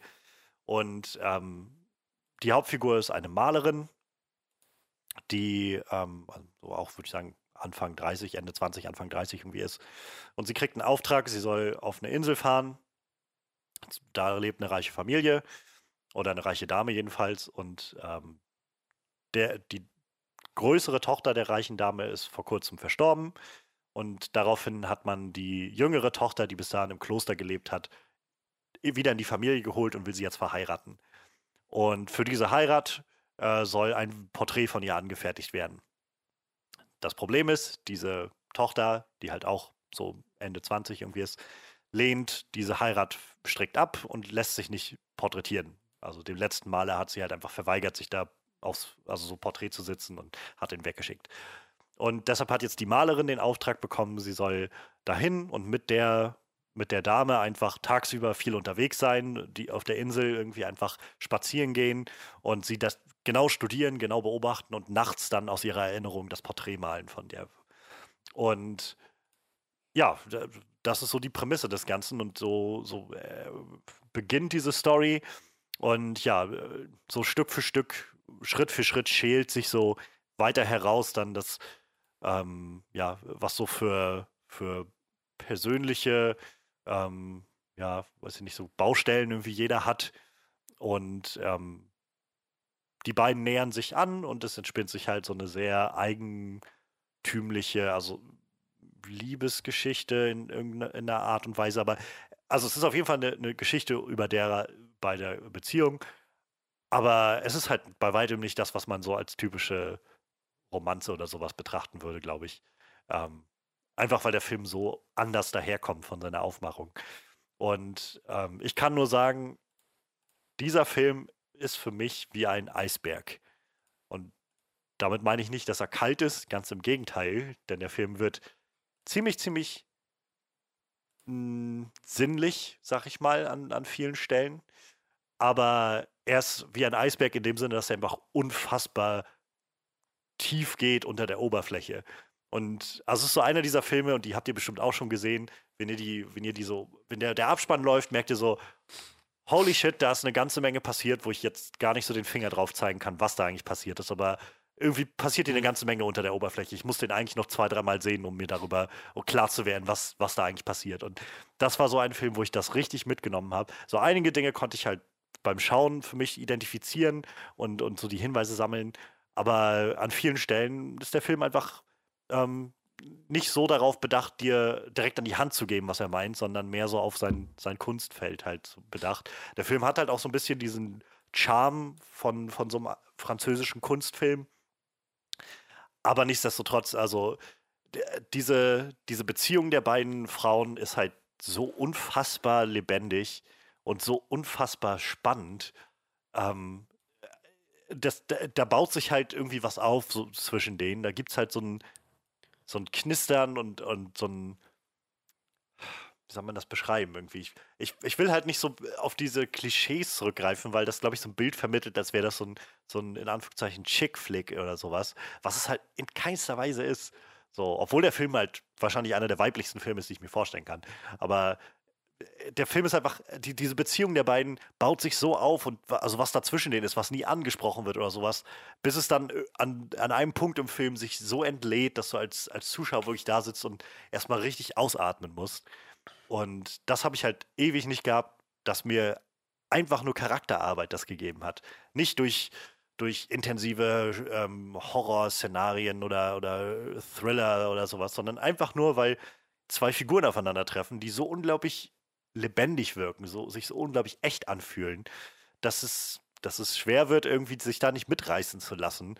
Ähm, und ja, also ich, ich war unglaublich angetan davon. Und wie gesagt, der Film, da passiert so viel unter der Oberfläche. Zum einen geht es halt definitiv um die Rolle der Frau ähm, und um natürlich auch irgendwie Liebe, aber auch nicht nur um Beziehungen, sondern so im Großen und Ganzen wird irgendwie viel darüber gesagt, über den Wert, den Beziehungen in unserem Leben generell darstellen, dem wir ihn beimessen und wie wir, wie wir überhaupt Beziehungen bemessen und ob wir sie wertschätzen oder nicht.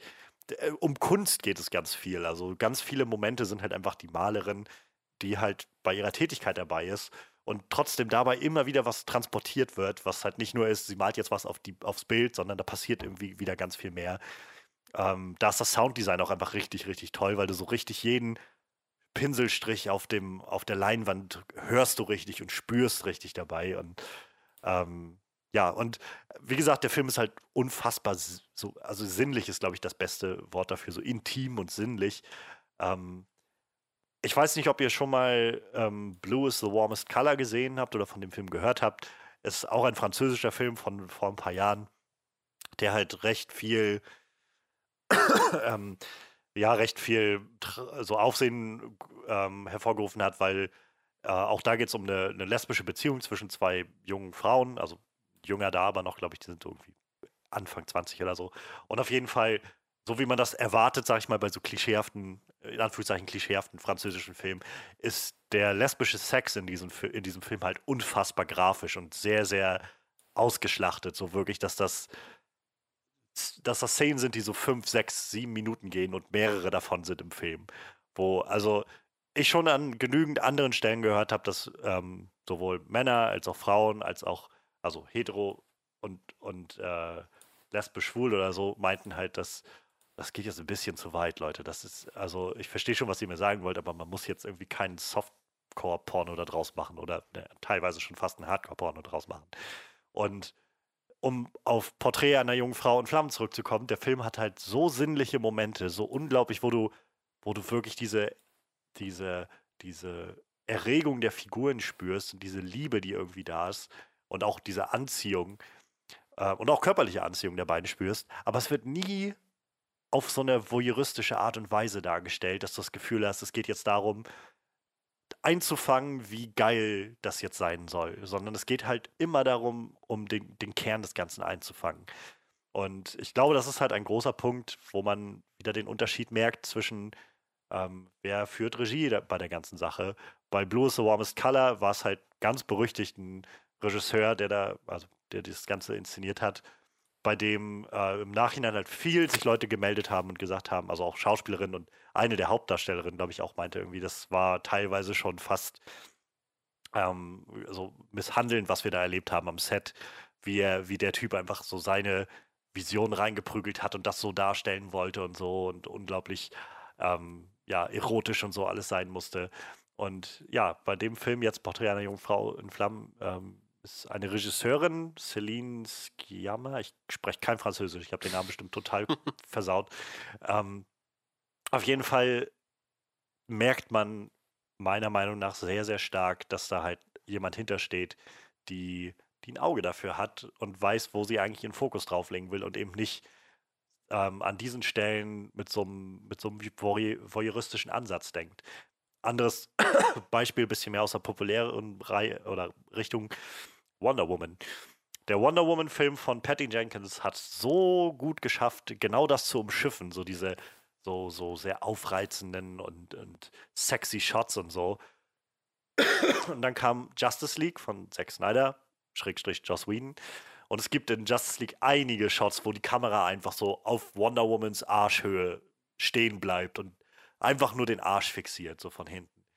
Und das sind halt die Entscheidungen, die ein Regisseur fällt. Und das ist, wo ganz offensichtlich nicht mal, dass es jemand böse meint, aber wo einfach ein anderes Mindset dahinter steht.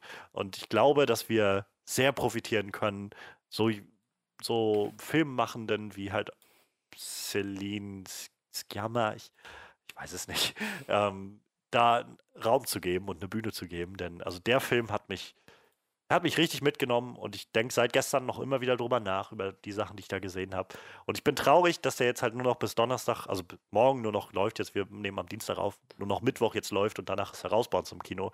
Denn ich würde ihn eigentlich gerne noch wenigstens einmal sehen, aber das werde ich nicht mehr schaffen. Ich werde mir den dann irgendwann holen, wenn der greifbar ist irgendwo.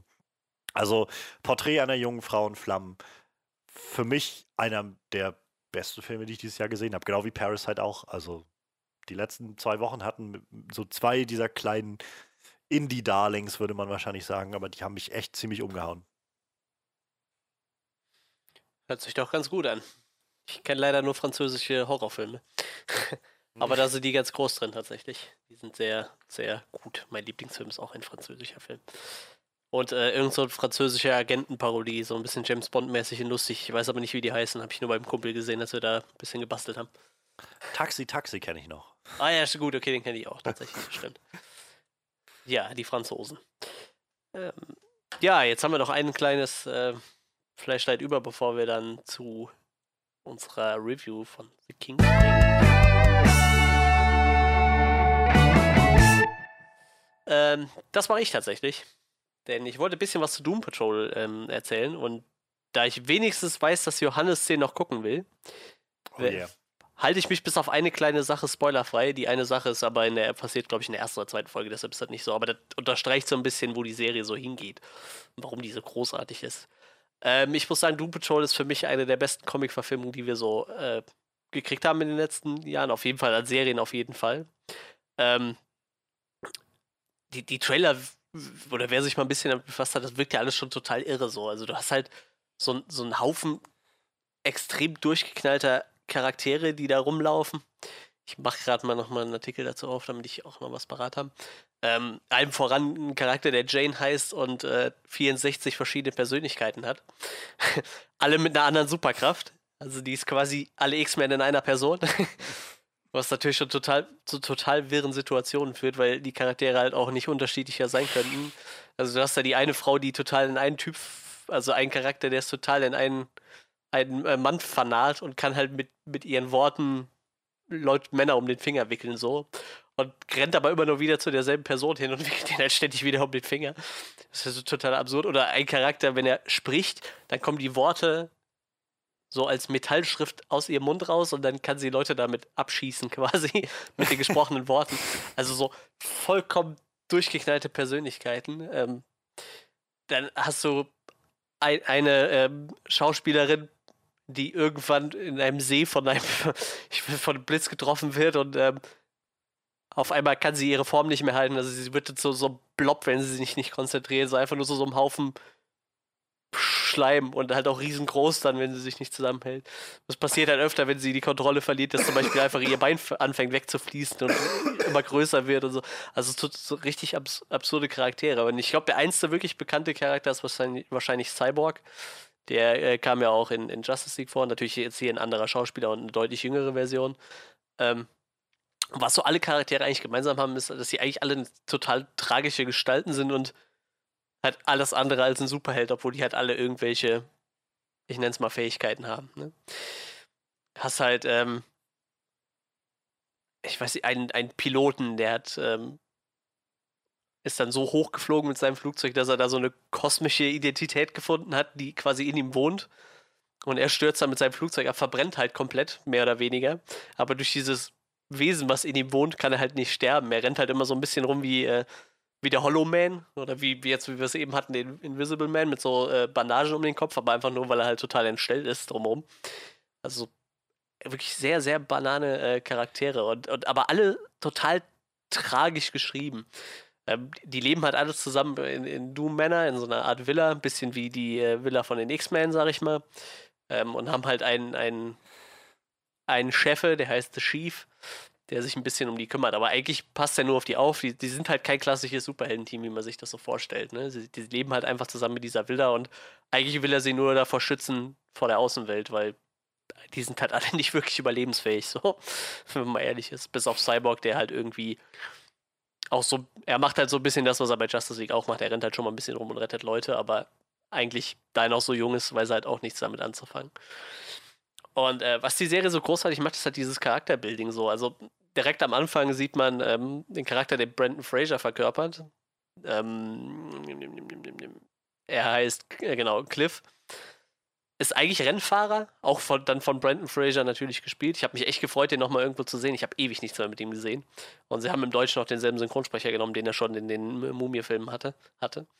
Und ähm, er ist halt ein Rennfahrer und man sieht halt, dass er beim NASCAR halt ein. Er sieht äh, beim NASCAR-Fahren seine Frau am Straßenrand, wie sie mit einem anderen Typ rummacht. Und da wird er so aggressiv, dass er quasi einen anderen Fahrer anditscht. Und beim NASCAR, jeder weiß das, die fahren halt nur im Kreis, aber immer schneller, immer schneller. Und wenn du da einen anditscht, so, der fliegt halt direkt aus der Bahn raus und überschlägt sich. Und man sieht halt nur noch, wie, wie das Auto auf ihn zufliegt. Und in der nächsten Szene ist er dann schon quasi in einem Cyborg-Körper gefangen. Und eigentlich das Einzige, was halt überlebt hat, ist sein Gehirn. Das ist halt, wie gesagt, sehr tragisch. Er hat halt, äh, wie gesagt, er hat, kann sich erstmal nicht bewegen und nichts. Er lebt halt in diesem Roboterkörper und sein Gehirn ist das Einzige, was überlebt hat. Ähm, und was diese Serie so großartig macht, ist, du irgendwann mitten in der Folge bekommst du da mit, der ist bei diesem Unfall gar nicht gestorben. Der hat diesen Unfall einfach überlebt. Vielmehr ist er später gestorben, als er mit seiner Frau und seiner Tochter im Auto unterwegs war und seine Frau mit konfrontiert hat, dass er sie am, am Straßenrand, äh, am, am Rand von der Rennstrecke gesehen hat, wie sie mit anderen Typen rummacht und dann fährt er mit seinem Auto quasi unter einen LKW und bringt halt nicht nur sich theoretisch um, sondern auch seine ganze Familie. Und diese ganzen Charaktere sind halt echt extrem tragisch geschrieben, muss ich sagen. Und wie gesagt, man hat halt nicht damit gerechnet, so du, und sowas passiert in dieser Serie halt ständig. Du denkst halt immer, okay, jetzt hast du so verstanden, was diesen Charakter ausmacht und dann kriegst du halt in Flashbacks aber immer mehr erzählt, was diesen Charakter auch ausmacht.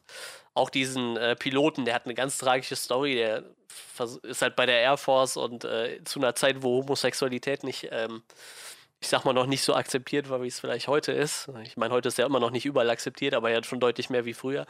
Und ähm, er musste sich halt sein Leben lang irgendwie verstecken, weil das halt irgendwie zu der Zeit gerade in der Air Force nicht gut angekommen wäre, wenn er sich da hätte halt outen können. Er ist auch verheiratet mit einer Frau und spielt dir halt im Endeffekt immer nur was vor. Ist halt, wie gesagt, jeder Charakter hat so seine eigene tragische Story. Neben diesem ganzen total wirren Zeug, was da passiert. Äh, ich glaube, Johannes wird am besten wahrscheinlich diese Straße äh, Danny im Kopf Danny the. Street. Einfach, Ich, also, ich habe halt nur bei Twitter irgendwann mal, wenn ich über so einen Clip gestolpert, als die Serie halt schon draußen war und ich hatte halt schon gehört, dass sie ziemlich abgedreht sein woll, soll. Brandon Fraser und auch Timothy Dalton sind halt schon Leute, wo ich sage, die Ja. würde ich mir gerne mal wieder angucken. Ähm, was du jetzt schon beschrieben hast, war schon so viel, was ich im Vorfeld gehört hatte mit, eigentlich sind diese Figuren so geschrieben worden, dass du die niemals in irgendeiner anderen Weise als in einem Comicbuch adaptieren Ja, kannst. richtig. Aber hey, was soll's. Und ich hatte halt nur eine Szene gesehen bei, bei äh, Twitter, irgendwo landete die, wo diese ganze Gang zusammen in der Straße unterwegs war und einer der Figuren schien die Kraft zu haben, dass er gewisse Dinge eintreten lassen kann, je nachdem, welchen Muskel er anspannt. ja, ja, ja, ja, ja. Und dann baut er sich so auf und spannt einen Muskel an und ähm, auf, es war ganz offensichtlich der falsche Muskel, denn auf einmal fangen einfach alle Leute, die da rundherum stehen, an, äh, ja, kriegen einfach einen Orgasmus. Ja, richtig. Und die ganze Straße steht da und also in wortwörtlich die ganze Ja, ja, Straße steht da, der weil, Straße, weil genau. selbst die Straße da ist und, und gerade einfach den Mega-Orgasmus hat, bis auf natürlich, äh, was ist so, Robotman oder wie er heißt, also Ja. Brandon Frasers Figur, genau. der einfach da steht und so tut, weil er halt, naja, ein Roboter ist. Und, und auf jeden Fall er dann, also der Typ auch meinte, wie, oh mein Gott, das war der falsche Muskel, Sche Scheiße. und das war, wo ich gedacht habe, okay, ich glaube, diese Serie sollte man mal geguckt haben, das ist weird und, und sieht halt so aus, als ob man, als ob man Spaß haben kann mit diesem, mit diesem ganzen Konzept und, und das ja, so, so nimmt, wie es in den Comics ist und so gut wie möglich irgendwie transportieren kann. Ja, und, und das ist es halt, ne? Du, du denkst halt, du siehst halt diese Trailer, denkst dir, das ist einfach nur total abgefahrener Scheiß. Und ich muss ganz ehrlich sagen, das war der Grund, warum ich angefangen habe, die Serie zu gucken, weil ich gedacht habe, viel abgefahrener geht's eigentlich nicht. Du hast gerade diesen äh, Fle- Flex Montello heißt der angesprochen, der einfach irgendwelche Muskeln anspannt und Sachen, Sachen passieren. Oder halt diese Straße, aber sogar diese Straße hat halt einfach so eine verdammt tragische Geschichte dahinter, wo du so denkst, das passt eigentlich gar nicht in dieses Konzept von der Serie, wo einfach alles nur total wirr ist. Aber das ist halt so eine Straße, die halt einfach die Ausgestoßenen auffängt, ne? So Leute, die halt von der Gesellschaft nicht akzeptiert werden. Zum Beispiel Transgenders, jede Menge davon, ne? Die haben dann eine eigene ist, die, ist die Straße nicht selbst auch tran trans? ja, irgendwie so. und äh, auf, und ähm, die kann sich halt wegteleportieren als ganzer Straßen, äh, Straßenabschnitt und äh, spawnt dann irgendwo anders mit den ganzen Leuten drauf und so. Und das ist halt einfach total wirr. Und die kommuniziert halt nur über Schaufenster, irgendwelche LED-Screens oder so. Das ist halt richtig Banane, aber halt trotzdem irgendwie sehr tragisch, diese ganze Sache. Und das macht diese Serie halt so cool. Gibt halt so einen Charakter, der heißt äh, Animal Vegetable Mineral Man. Das ist halt so ein Typ, der geht halt zu den Nazis und unterzieht sich so einem Experiment, weil er sich davon irgendwelche Kräfte erhofft. Und auf einmal hat halt ein Dinosaurierkopf, ein Arm ist ein Stück Gemüse und der andere Arm ist halt ein Stein. Das ist total Banane irgendwie. Und diese Charaktere kommen halt auch immer wieder irgendwie in der Serie vor. Und, ähm, und vor allem die, die Serie hat halt Alan Tudyk als, als äh, Gegenspieler, der das einfach großartig macht. Der ist halt auch so ein Mr. Nobody heißt sein Charakter. Der ist so ein bisschen der Deadpool. Er spricht halt quasi, er durchbricht halt die Wand zum Zuschauer und spricht direkt mit dem Zuschauer. Und äh, kommentiert so ein bisschen immer das Geschehen, was passiert. Und ist halt auch so ein Charakter, der irgendwie nur so aus, aus Splittern besteht halt. Ne? Also du hast halt so ein Stück von seinem Gesicht und einen halben Arm und ein bisschen vom Oberkörper. Hat sehr viel mit Greenscreen gearbeitet, aber einfach total abgefahren und cool. Und wie gesagt, diese ganze Serie von vorne bis hinten hat halt eine echt gut ausgedachte Story. Und diese Charaktere werden halt echt nicht langweilig. Und äh, das Ganze wird halt echt von, von äh, Diane Guerrero, wahrscheinlich wird sie so ausgesprochen, die Schauspielerin, die Jane spielt, getragen. So, ne? Das ist halt so der, ich würde mal fast sagen, der Hauptcharakter, ne? die einfach mit ihren 64 Persönlichkeiten da echt zu kämpfen hat und halt immer wieder für irgendeine total abgefahrene Situation sorgt. Ne? Es gibt sogar eine Szene, wo man ähm, also es ist dieses ähnliche System wie bei, bei Split so ein bisschen. Ne? Es gibt halt diesen, diesen Underground oder diesen Sitzkreis, wo die halt alle Persönlichkeiten sitzen und immer nur einer ins Licht darf.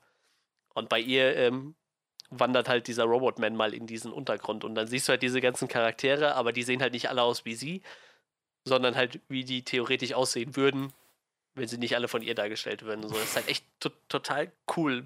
Wirr und cool zugleich. Also sowas habe ich halt auch noch nicht gesehen bis jetzt. Und äh, wie gesagt, ich kann die Serie echt jedem ans Herz legen. Die hat auch äh, relativ gut abgeräumt, so hat 95% bei Rotten Tomatoes mit einem Werting von 1 ja, 8,17 von 10. Also das ist halt schon echt krass. Wenn DC auch nicht immer mit ihren Filmen punkten kann, so Serien haben sie echt drauf, muss ich sagen. Und das ist halt echt von den ganzen Comic-Serien echt meine Lieblingsserie im Moment. Und ja, ähm, eine zweite Staffel ist auf jeden Fall bestellt. Aktuell zu sehen auf Amazon. Also für die Leute, die Amazon haben sollten, guckt euch die an.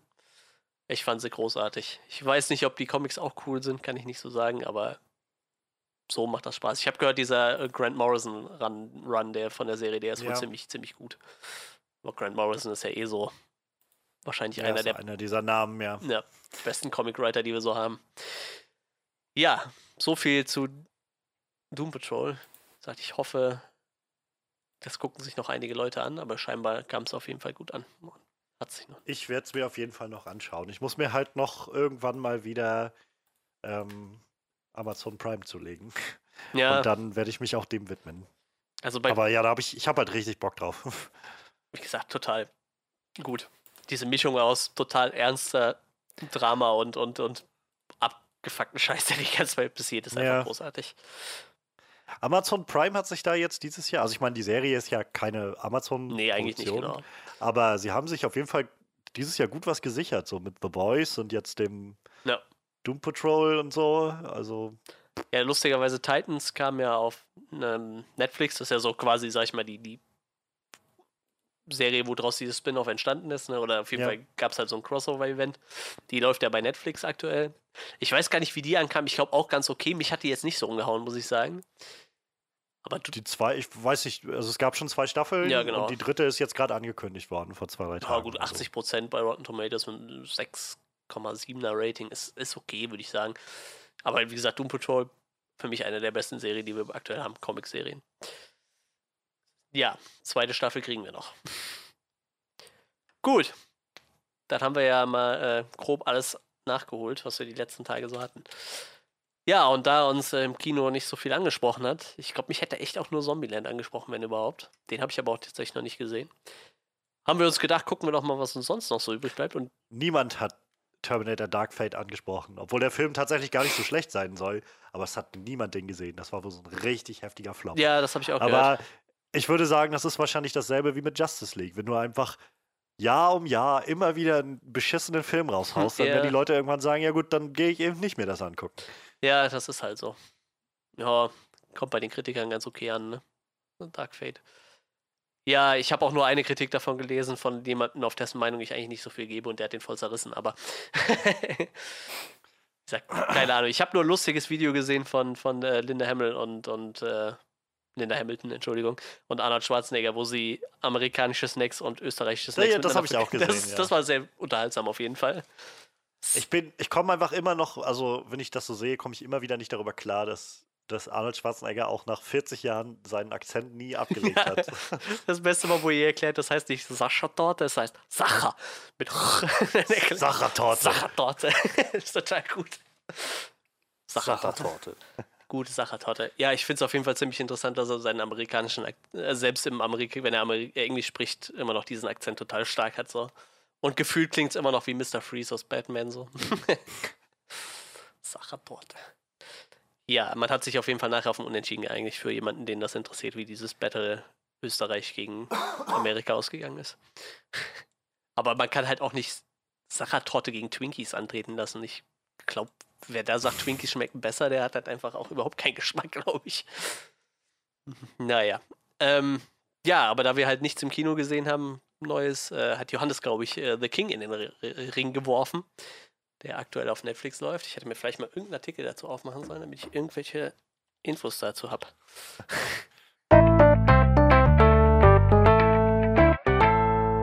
Heute total unvorbereitet in diesen Podcast gegangen. Also der Film ist halt eine Adaption mehr oder weniger von Shakespeare, Ja. meine ich. Mhm. Ja, da würde ich wahrscheinlich auch, also wenn Freddy irgendwie Infos dazu hat, gerne. Ich habe noch keinen Shakespeare gelesen in meinem Leben bisher, aber Das Einzige, was ich jemals von Shakespeare wirklich gelesen habe, war Macbeth. Ansonsten immer nur so bruchstückhaft Storybits von, von anderen Werken mitbekommen. ja, also nur für den Fall, dass dir irgendwas auffällt oder so du das Gefühl hast. Da weiß ich aber, dass das anders ist. Dann äh, wundern wird es mich nicht, weil ich halt echt keinerlei äh, große, große, keinen großen Kontakt mit äh, Shakespeare bisher hatte. Aber ja, das so- Ganze war jetzt so eine Shakespeare-Adaption. Und äh, der Regisseur David Michot, Michot? ich habe keine Ahnung. Da ist so ein komisches Ähm, Zeichen über dem O. Ja, der ist Australier und hat ähm, auch zuletzt gerade für ähm, Netflix den War Machine gemacht, diesen Brad Pitt-Film. Und ja, also der Film hatte jetzt so ein bisschen Prestige, glaube ich, hinter sich. Zum einen durch den Hauptdarsteller, den Timoth Timothy Charlemagne, Charlemagne.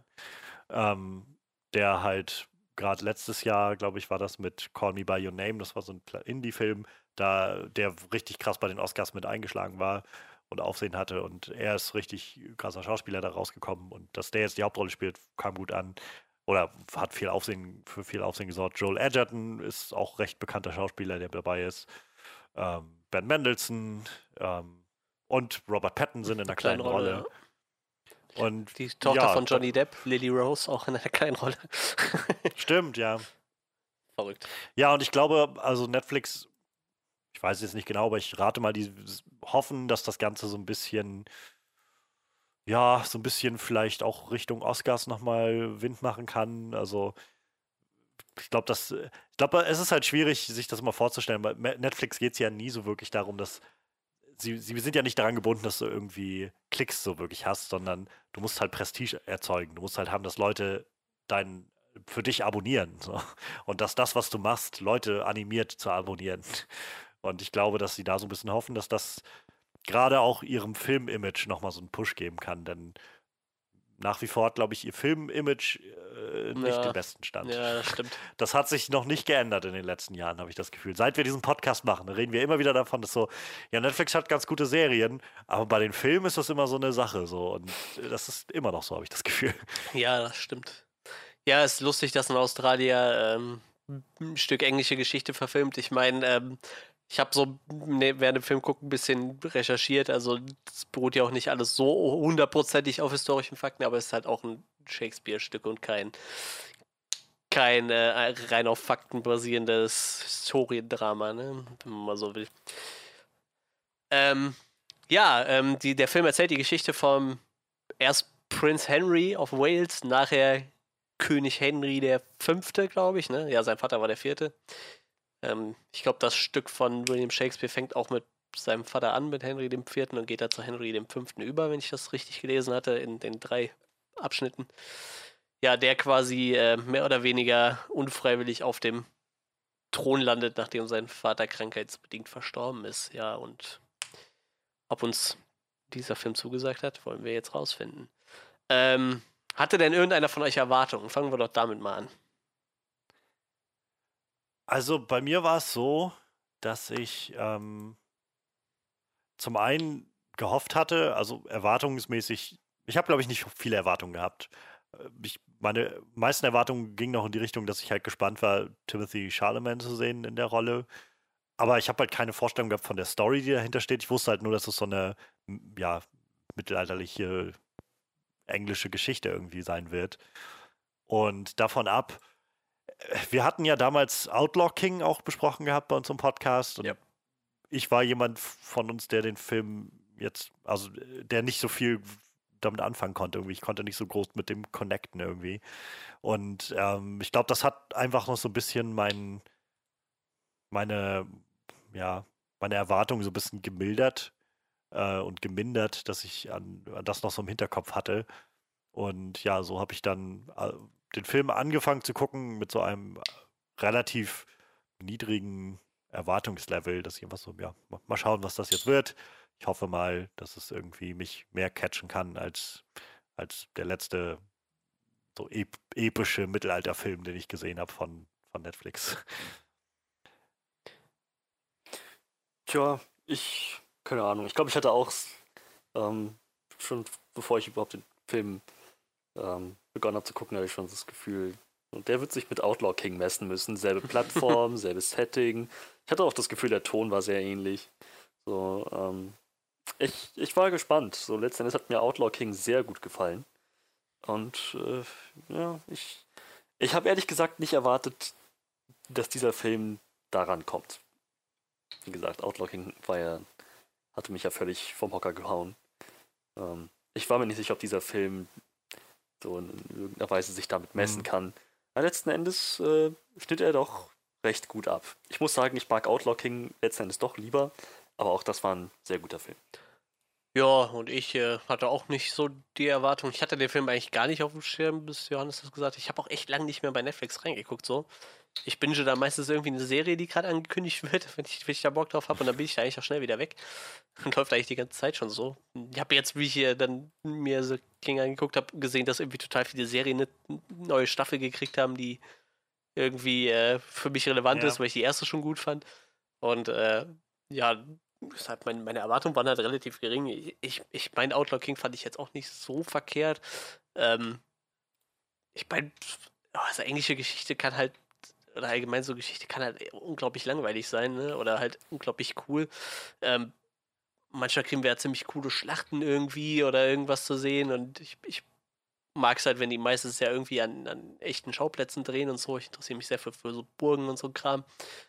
Deshalb bietet sich da englische Geschichte eigentlich immer an. Die haben ja da echt viel zu bieten. Und äh, ja, das Cast war halt echt ganz, liest sich so ganz nett. Den Hauptdarsteller kannte ich halt überhaupt nicht so. Äh, da wir ja von The, öfter mal über äh, The Batman jetzt sprechen in letzter Zeit, war natürlich Robert Pattinson äh, interessant, der da mitspielt. Und äh, ja, demnach bin ich da relativ vorurteilsfrei rangegangen und ich muss ganz ehrlich sagen, so richtig gekickt hat er mich nicht stellenweise fand ich ihn ganz cool, aber ist jetzt kein Film, wo ich jetzt sagen würde, den müsste ich mir jetzt noch ein paar Mal angucken, glaube ich. Das war so. Naja. Dann, also ich schließe vielleicht sonst kurz an, ich hatte ausgelassen, was ich jetzt letztendlich von dem Film gehalten habe.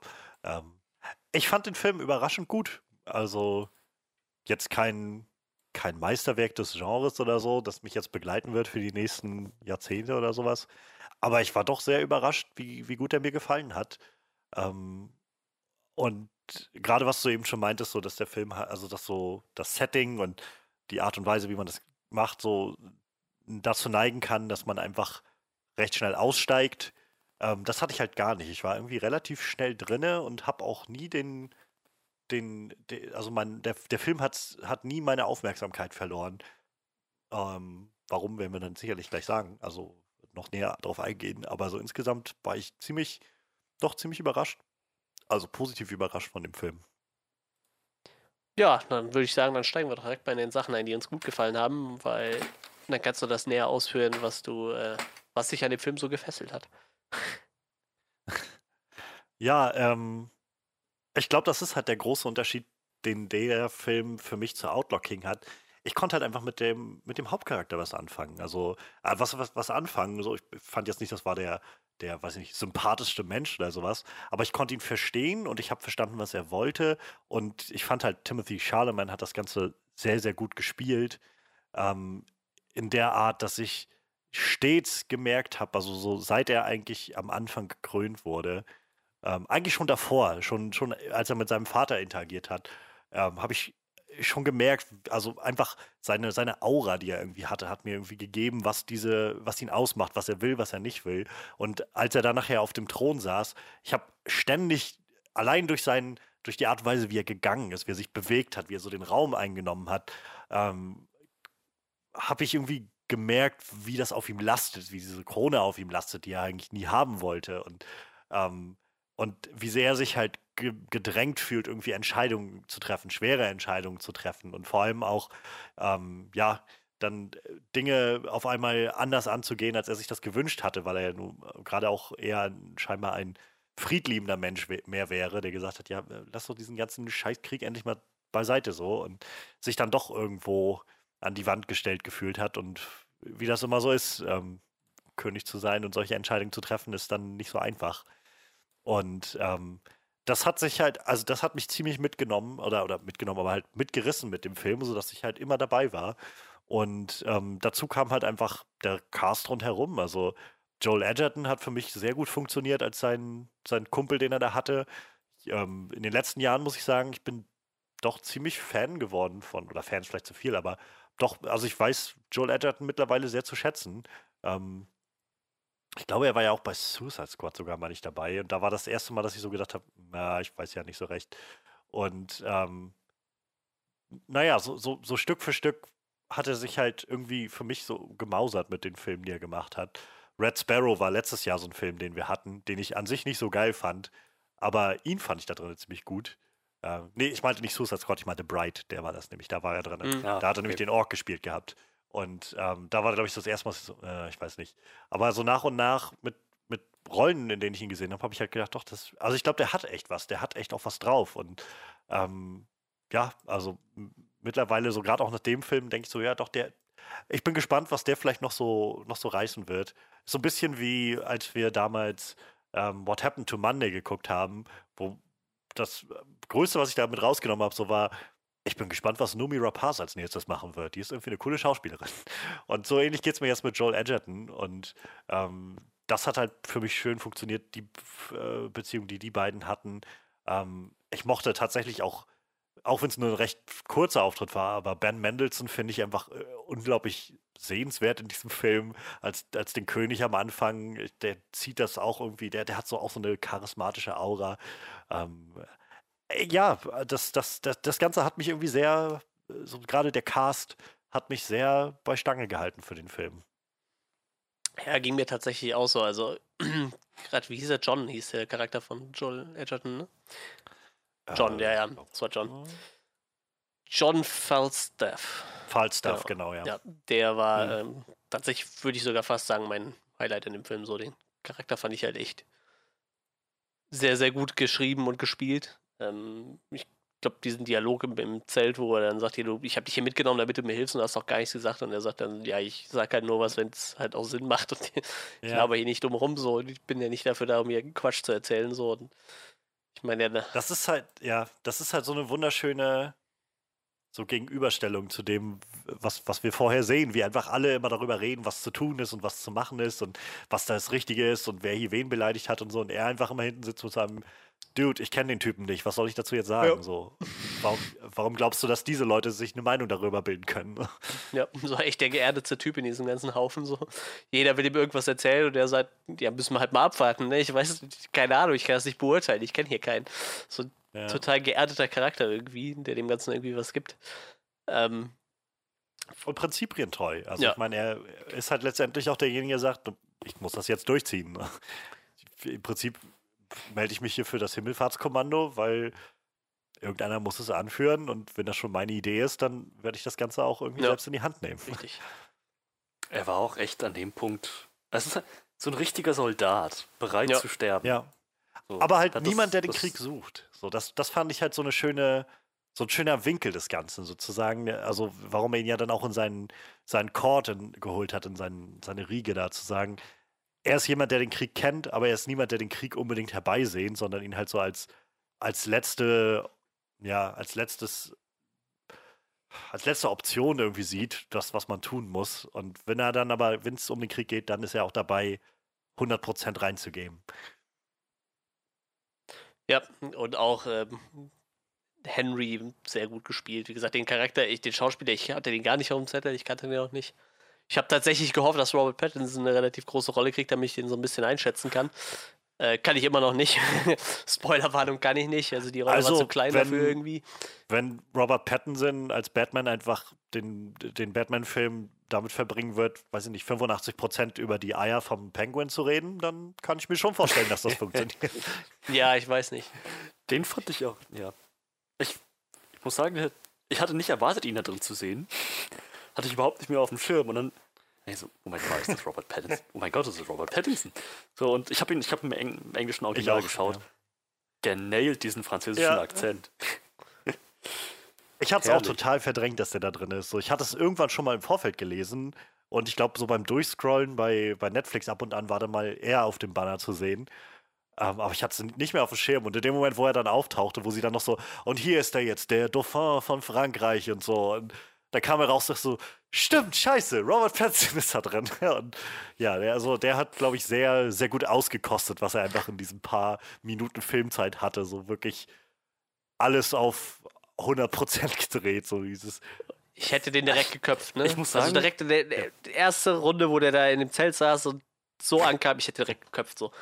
Der, der wäre mir so auf den Sack gegangen, so, wenn das jetzt mal gegenüber gewesen wäre, den hätte ich überhaupt nicht ernst nehmen können, hätte ich direkt geköpft.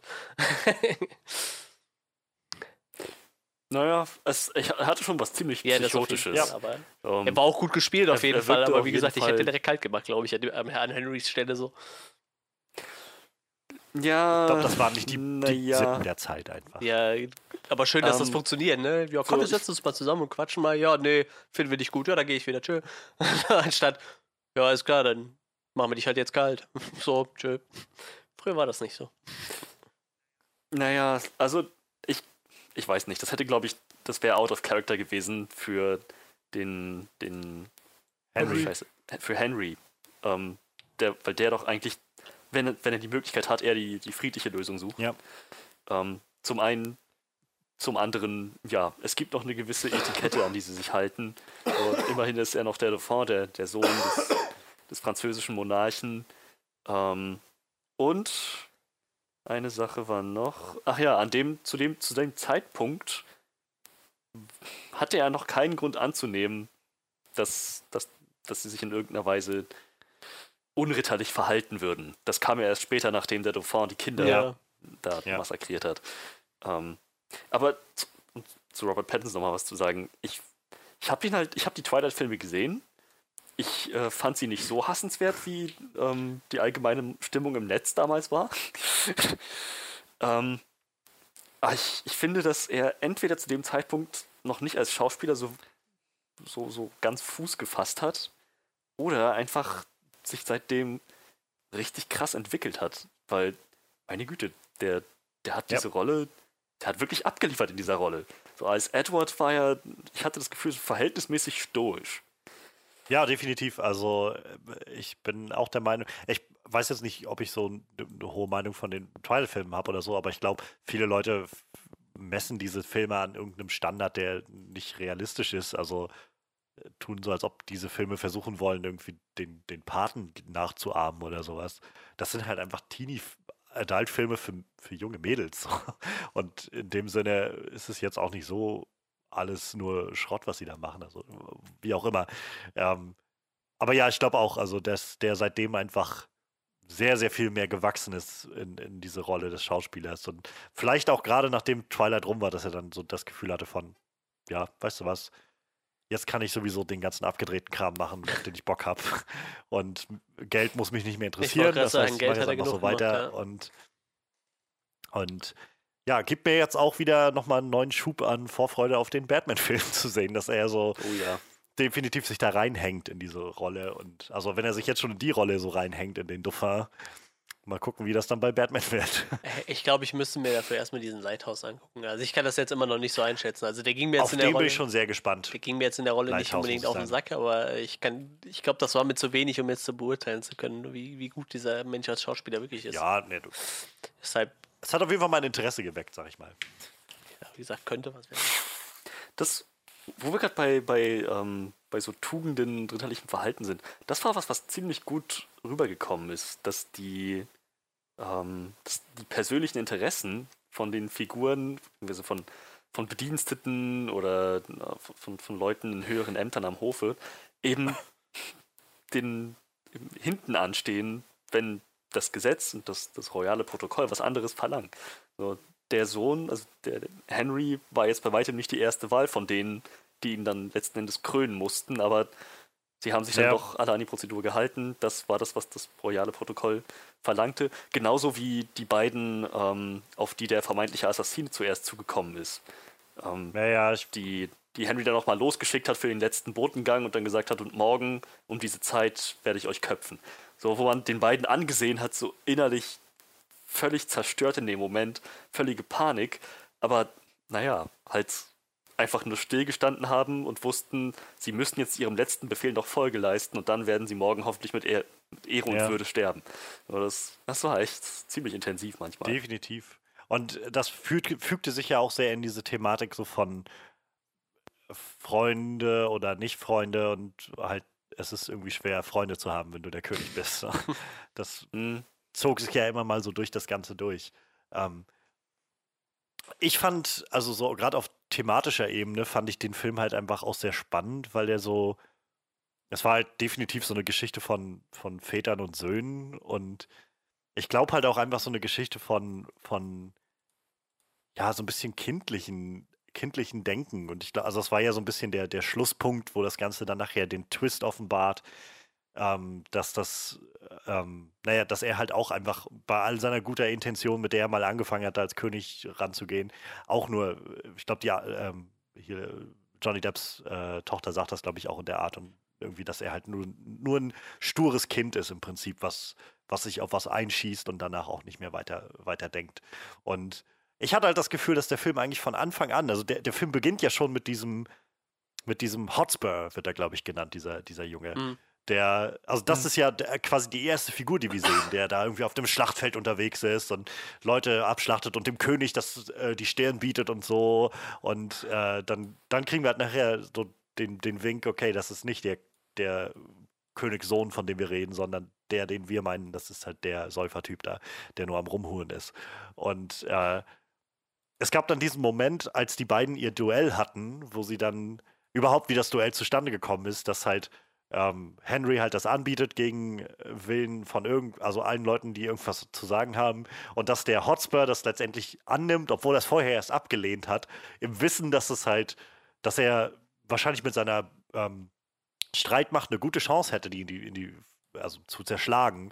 Aber er konnte es dann nicht auf sich sitzen lassen. Und auch dieses Duell der beiden wird so, wird nicht so episch dargestellt als so ein epischer Zweikampf, sondern das wirkt eher wie so ein, ja, wie halt so zwei, zwei Jungs irgendwie, die so ein bisschen rangeln. Mhm. Und ich fand, das hat halt, also für mich hat das so ein bisschen etabliert, worum es geht in dem Ganzen. So, das, dieser ganze Krieg, alles, was so, diese ganzen äh, Auseinandersetzungen, dieser Drang nach Macht, das ist alles irgendwo nur so ein, so ein kindliches Gerangel. Das kommt alles wieder runter auf dieses verletzte Ego oder auf Arroganz und auf, auf Gier, so ohne dass Leute wirklich mal klar denken dabei. Und gerade da fand ich, war dann wieder Falstaff so, ein, so eine Figur, die halt so klar irgendwie gesagt hat, Dudes, ihr seid doch alle nicht ganz ganz sauber, hier einfach solche Sachen zu entscheiden. Warum macht ihr denn sowas?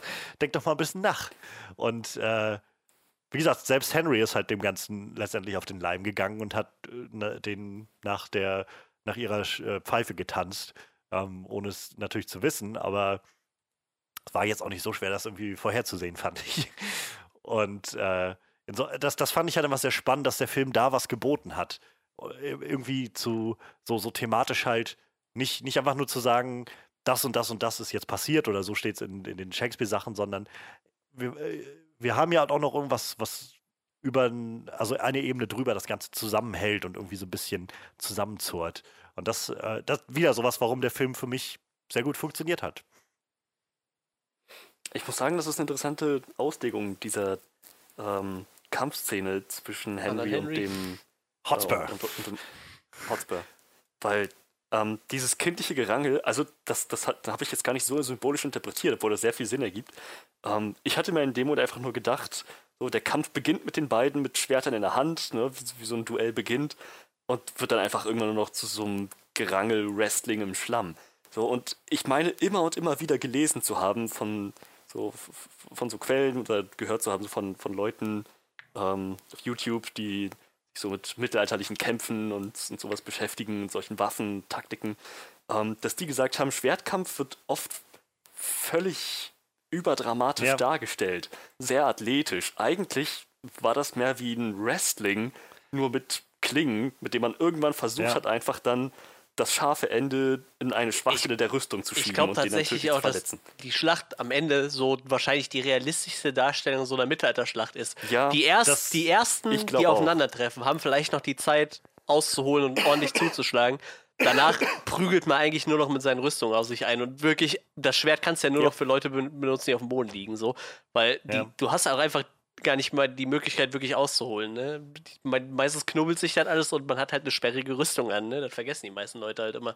Da muss ich, da muss ich definitiv auch dran denken. Ähm, äh, Gerade bei diesem, diesem Anfangskampf, weil, weil das halt so, so offensichtlich so inszeniert ist, dass es halt nicht so, ich sag mal, würdevoll aussieht oder so, sondern halt so, so, Mhm. so, so schnell irgendwie verkommt zu so einem äh, Aufeinanderkloppen. Und äh, ich musste halt dran denken, so, weil Schlägereien generell sind, sind sowas, ähm, wenn, wenn man die halt im Film sieht, sieht das immer so unglaublich maskulin und so aus. Und wenn du dann halt irgendwo mal siehst, dass Leute sich echt irgendwie versuchen zu prügeln, dann geht's da und dann irgendwer zieht an irgendeinem T-Shirt oder sowas Ja. und hält sich da fest und Leute rangeln irgendwie und so. Das ist halt einfach so nicht ästhetisch, sag ich mal, in irgendeiner Art und Weise und nicht ja nicht würdevoll oder so, sondern es ist einfach, einfach ja, es sieht einfach so aus. Und, und das, das war nämlich das Erste, was mir da so auffiel und darüber dacht, äh, kam mir dann so der Gedanke, dass das Ganze wahrscheinlich eher auch irgendwas aussagen soll, warum, äh, über, über das, was hier eigentlich passiert in dem Film. Und die Schlachten, finde ich, spiegeln das Ganze wieder sehr gut, ihr habt es gerade schon gesagt, sind irgendwie ziemlich realistisch dargestellt. Und auch da habe ich halt wieder das Gefühl gehabt, ähm, da ging, äh, passend zu dem, was halt Henry ja irgendwie die ganze Zeit sagt, so wir wollen nicht kämpfen, also wir sind nicht hier zum, zum Kämpfen, weil wir irgendwie Krieg wollen, sondern das musste die letzte, das, das der letzte Posten sein, den wir haben, dass wir halt sagen, jetzt müssen wir in die Schlacht ziehen. Da hatte ich halt das Gefühl, dass dieser Film sich nicht da, dazu verleiten ließ, das so voyeuristisch zu betrachten und so, oh mein Gott, ist das nicht awesome, so eine Schlacht zu sehen und endlich wieder Menschenmassen, die ineinander kloppen oder so, so wie Braveheart das wahrscheinlich machen würde oder so. Sondern Mhm. vielmehr halt zu zeigen, irgendwie, ja, das ist halt irgendwie keine, keine, ich weiß nicht, in, nicht in dem Sinne unterhaltend so. Es ist halt was, was passiert, was irgendwie dreckig ist, was, was definitiv keine Sache ist, die man gerne machen will und wo du schon gar nicht rauskommst mit so einem, oh mein Gott, war das cool, so und jetzt auf zur nächsten Schlacht, so, sondern ja, das ist halt irgendwie eine scheiß Sache so. Und das finde ich halt konsequent, wenn der Film, da der Film halt vorher schon diese ganze Belagerungsszene, wo das irgendwie besprochen wurde, was machen wir jetzt, wie lange wollen wir die jetzt weiter noch belagern, wollen wir das stürmen, wir können das noch nicht einfach stürmen. Und ich hatte es halt, das wäre so eine, das hätte diesen Moment so kaputt gemacht, wenn im Nachhinein einfach die Schlacht gekommen wäre und dann, und jetzt haben wir die, die awesome time in diesem Film mit dieser Schlacht und schlagen allen Leuten die Köpfe ab neben uns oder so. Sondern ja, es ist halt, ist halt irgendwie eine dreckige Angelegenheit. Ja, ich kann mir auch, ich kann mir tatsächlich vorstellen, dass so, dass Leute, die in dieser Hinsicht enthusiastisch sind und auf solche Details achten, diesen Film für diesen Realismus sehr gefeiert Ja, das kann ich haben. mir auch vorstellen. Also sagen so, danke, endlich, endlich mal ein Film, wo nicht die ganze Zeit athletisch das Schwert geschwungen wird.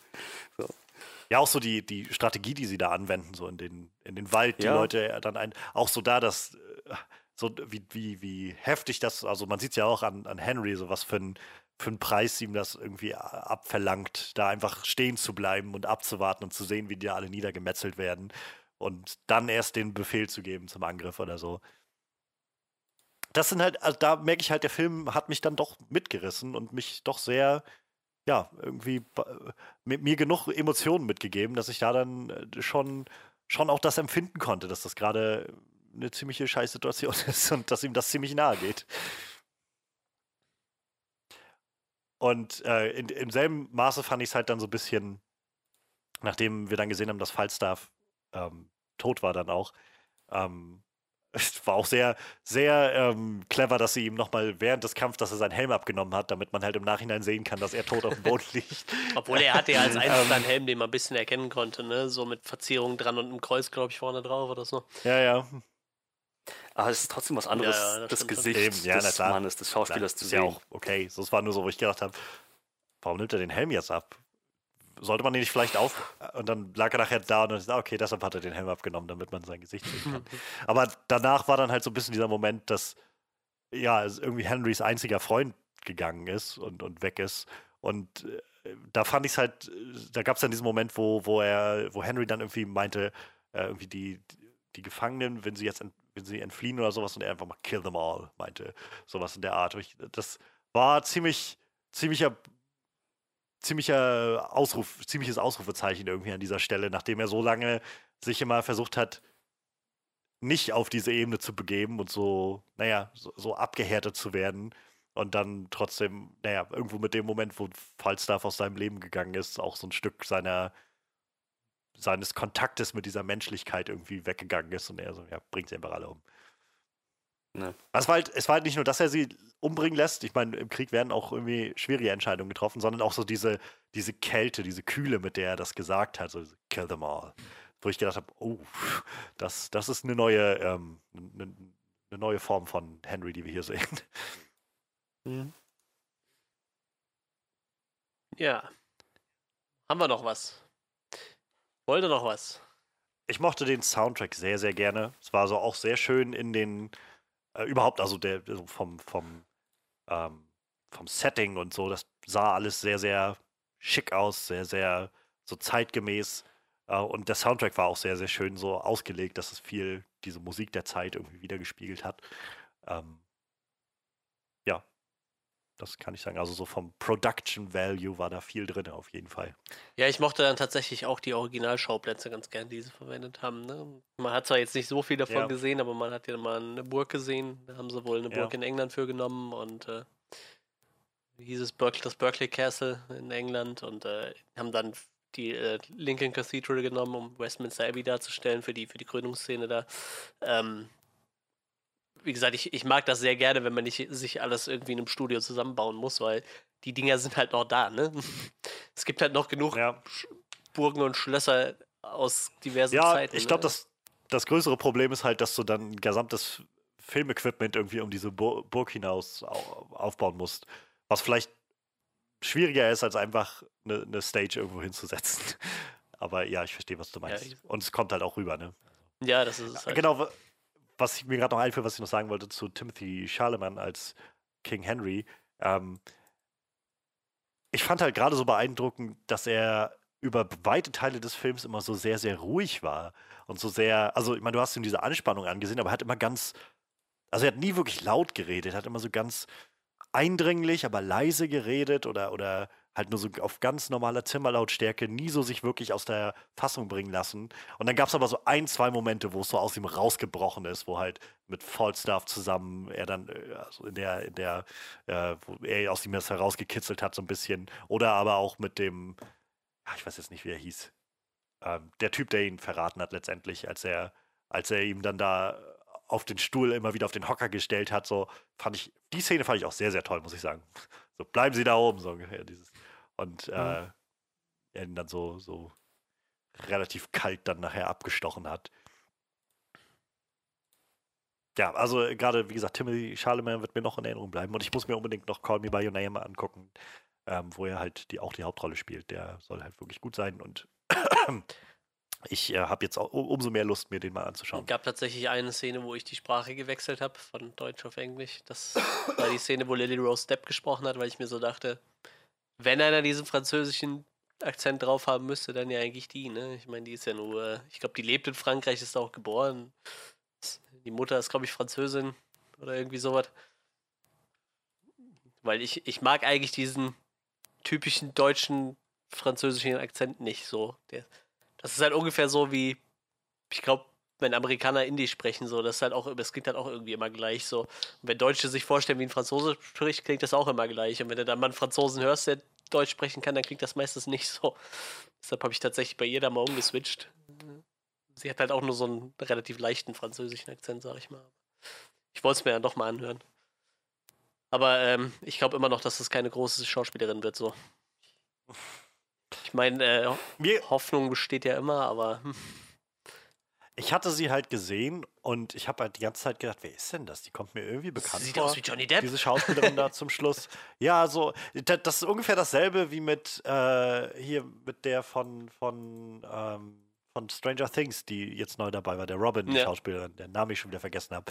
Wo ich auch immer so dachte, die so vom Gesicht, die kommt mir einfach irgendwie bekannt vor. Und dann hörst du halt, das ist die Tochter von Ethan Hawke und Uma Thurman und denkst so, ja, stimmt, das sieht aus wie so eine Fusion aus Uma Thurman und Ethan Hawke. und bei Lily Rose Depp war es jetzt auch so. Ich, irgendwie kommt mir das Gesicht, hat so einen, so einen Hauch von, von Bekanntheit irgendwie. Und dann, ja. Ja, die, die, die Mutter kenne ich noch nicht mal, aber sie hat halt voll diese Johnny Depp-Augenpartie. So, ne? Also die Augen, die sind, Ja, genau. als hätte sie die eins zu eins von ihrem Vater übernommen. So, das ist total krass. Also sie sieht ihrem Vater auf jeden Fall sehr, sehr ähnlich.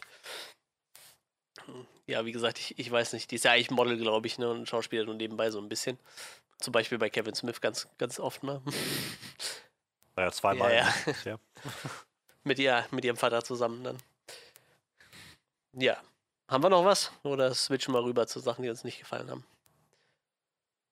Können wir wegen mir erstmal weitermachen. Ja, dann gehen wir doch mal rüber, was uns nicht so gefallen hat. Und ich muss sagen, ich fand den Film halt unglaublich lang. Der geht ja fast zweieinhalb Stunden so. Und ähm, also mir war da zu viel diplomatisches Drumherum drin irgendwie. Also das hat mich halt nicht so gecatcht irgendwie. Ich glaube, ich bin da nicht so anfällig für. Ich glaube, das ist so. Ich muss sagen, Game of Thrones ist ja eigentlich so eine Serie dafür, die gewesen in den ersten Staffeln dafür bekannt war, dass da auch fast nur so Politik ging, aber da hat es mich mehr gecatcht. Und hier war irgendwie so, ich weiß, ich fand, das zog sich halt. Und dann dachte ich so, boah, jetzt krieg ich vielleicht wenigstens erstmal eine coole Schlacht und dann gibt es halt nur diesen Zweikampf, der ja irgendwie in der Story schon Sinn macht, aber irgendwie dachte ich dann so, oh, schade. So, ich hätte halt schon gerne irgendwas gesehen. Ich meine, ich muss dann sagen, die, die, die Schlacht am Ende fand ich halt echt sehr gut. Und wie gesagt, so stelle ich mir wahrscheinlich, so wahrscheinlich haben wir noch keine realistischere Schlacht gesehen aus dem Mittelalter, weil meistens sind es ja immer sehr schön inszenierte Schwertkämpfe und nicht dieses, wir knubbeln uns alle auf einem Haufen und schlagen uns mit unseren Stahlfäusten ins Gesicht, was es halt wahrscheinlich in der Realität öfter war, so, aber wie gesagt, le leider war davon halt zu wenig da irgendwie. Ich meine, war wahrscheinlich auch so gewollt, aber ich finde, deshalb hat sich der Film halt für mich echt lange gezogen, so. Also die zweieinhalb Stunden war jetzt nicht so, dass ich gedacht habe, boah, der Film, der verging wie im Flug, so. Ich fand, der hat sich echt gezogen. Ja, ich, am Anfang fand ich ihn, also ich fand ihn nie zu lang, so, aber ich habe halt auch manchmal so gedacht, ein bisschen könnte man hier was raffen, so an ein, zwei Stellen. Gerade am Anfang, so dieses erste Drittel irgendwie fand ich manchmal ein bisschen, so ein bisschen sehr getrennt irgendwie von dem Rest fühlte sich das manchmal an. Es gab dann so eine Passage irgendwo, wo Falstaff, Falstaff, wie auch immer, zum Beispiel gar nicht da war. Und er man erstmal nur gesehen hat, wie, wie Henry dann irgendwie seinen ganzen Kram gemacht hat und so. Und dann irgendwann kam er so nach 20 Minuten oder so, dann eine halbe Stunde in diese Kneipe zurück und meinte dann, Dude, du kommst jetzt mit mir mit. Und er hatte noch so einen Satz mir, ich habe dich vernachlässigt, das tut mir leid. Ja, ja. So. Ähm, so, okay, es w- fühlte sich trotzdem seltsam an, weil irgendwie mir war klar, dass diese Figur wiederkommen wird. Ähm, aber dass das jetzt so. Es wirkt einfach seltsam, wie so eine Episode, die jetzt abgeschlossen ist und jetzt geht es zur nächsten Episode, wo Falstaff wieder dabei ist oder so. Ähm, ja, ich weiß nicht. Also fand ich so ein bisschen weird. Für mich war der Film jetzt halt nicht ewig lang oder so, aber ich habe halt schon auch gedacht, so an ein, zwei Stellen hätte man es ein bisschen, bisschen raffen können, gerade am Anfang. Aber ich glaube, der Film hat sich auch so ein bisschen sehr aus, ausgeruht oder, oder sehr verloren, so manchmal in diesen Szenerien, so in dieser, ähm, weiß ich nicht, in den, in den Festen, die dann gefeiert werden oder so, oder ähm, in den Spelunken und sowas. Und ich glaube, das war so, wo ich gedacht habe, ja, ich, es sieht sehr cool aus hier alles, aber man könnte die Szene auch einfach ein bisschen kürzer halten. Das würde auch funktionieren dann. Ja, vielleicht auch das, aber wie gesagt, ich, ich wenn er mich mehr abgeholt hätte, wäre mir das vielleicht auch nicht so lange vorgekommen irgendwie. Ne? Ja, ja. Muss auch ganz ehrlich sagen. Das war zum Ja. Beispiel. Ja, erzähl mal. erzähl Okay, mal. ich muss auch ganz ehrlich sein, dass mich zum Beispiel die, äh, die Könige, die erwachsenen Könige nicht so sehr abgeholt haben wie ihre Kinder so, ne? Also sowohl, sowohl Robert Pattinson als auch äh, Henry V. fand ich halt deutlich beeindruckender wie irgendwie Ben Mendelssohns Charakter so, also Henry IV. Ich habe zwar so irgendwie schnell ein Gefühl dafür bekommen, dass der scheinbar der verrückte König ist, aber und wie hieß der französische? Ist das der König Charles? King, King Charles? Könnte sein. Hier gibt es auf jeden Fall einen King Charles. Mehr Könige gab es ja nicht, ne? King Charles Sechste. Äh, fand ich halt auch so schauspielerisch okay, aber weiß ich nicht, der Charakter war halt da, ne? Irgendwie war halt eher so, dass so die Kinder irgendwie so den Fokus gekriegt haben, was vielleicht ja auch gewollt war, ne? So Henry der der äh, Robert Pattinsons Charakter und vielleicht auch so ein bisschen äh, Lily Rose Depps Charakter dann irgendwie, die dann ja so die gewissenhafte Frau spielen musste, dann, die sie ja dann wahrscheinlich nachher auch geworden ist, in, in, in echt. Hat, der, hat sie ja dann, glaube ich, geheiratet. Henry der Fünfte. Äh, die, ich finde, die haben den Erwachsenen halt echt so die Show gespielt. Und ich meine, die Rolle von Ben Mendelssohn war ja auch relativ klein, ne? Ich meine, hat ja. Ja. nicht so viel zu tun gehabt und auch der französische König war ja nicht so lang zu sehen, aber ich sag, war jetzt auch keine Charaktere, die ich da irgendwie vermisst habe, so, nachdem die weg waren.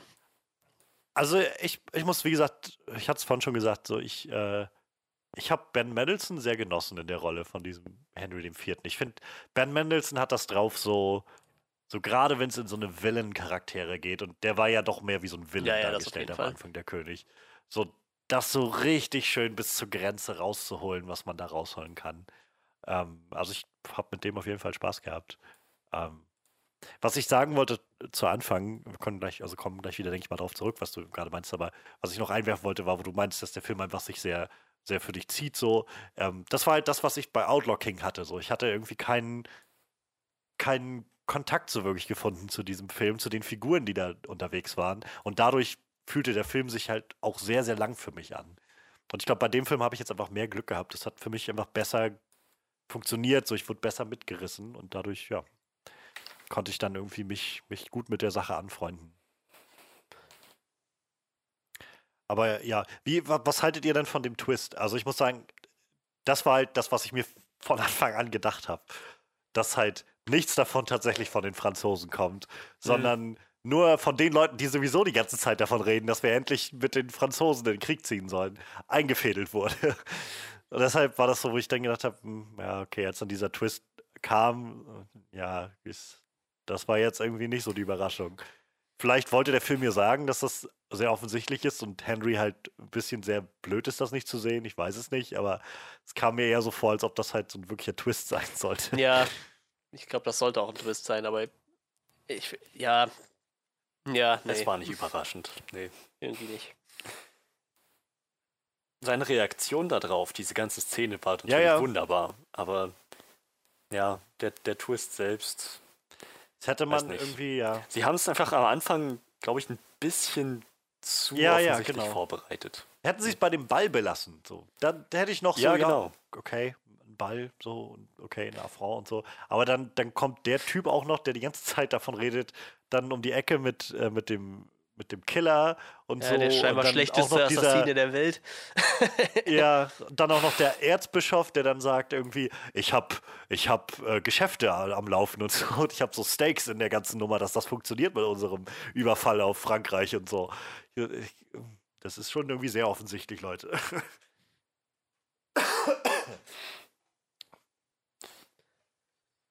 Tja, was hätten wir noch? Ja, ich, also das ist so für mich, glaube ich, mit der, der größte, in Anführungszeichen, ähm, Kritikpunkt, wo ich, wo ich jedenfalls gemerkt habe, äh, ja, das, das, das hat mich jetzt nicht so überzeugt.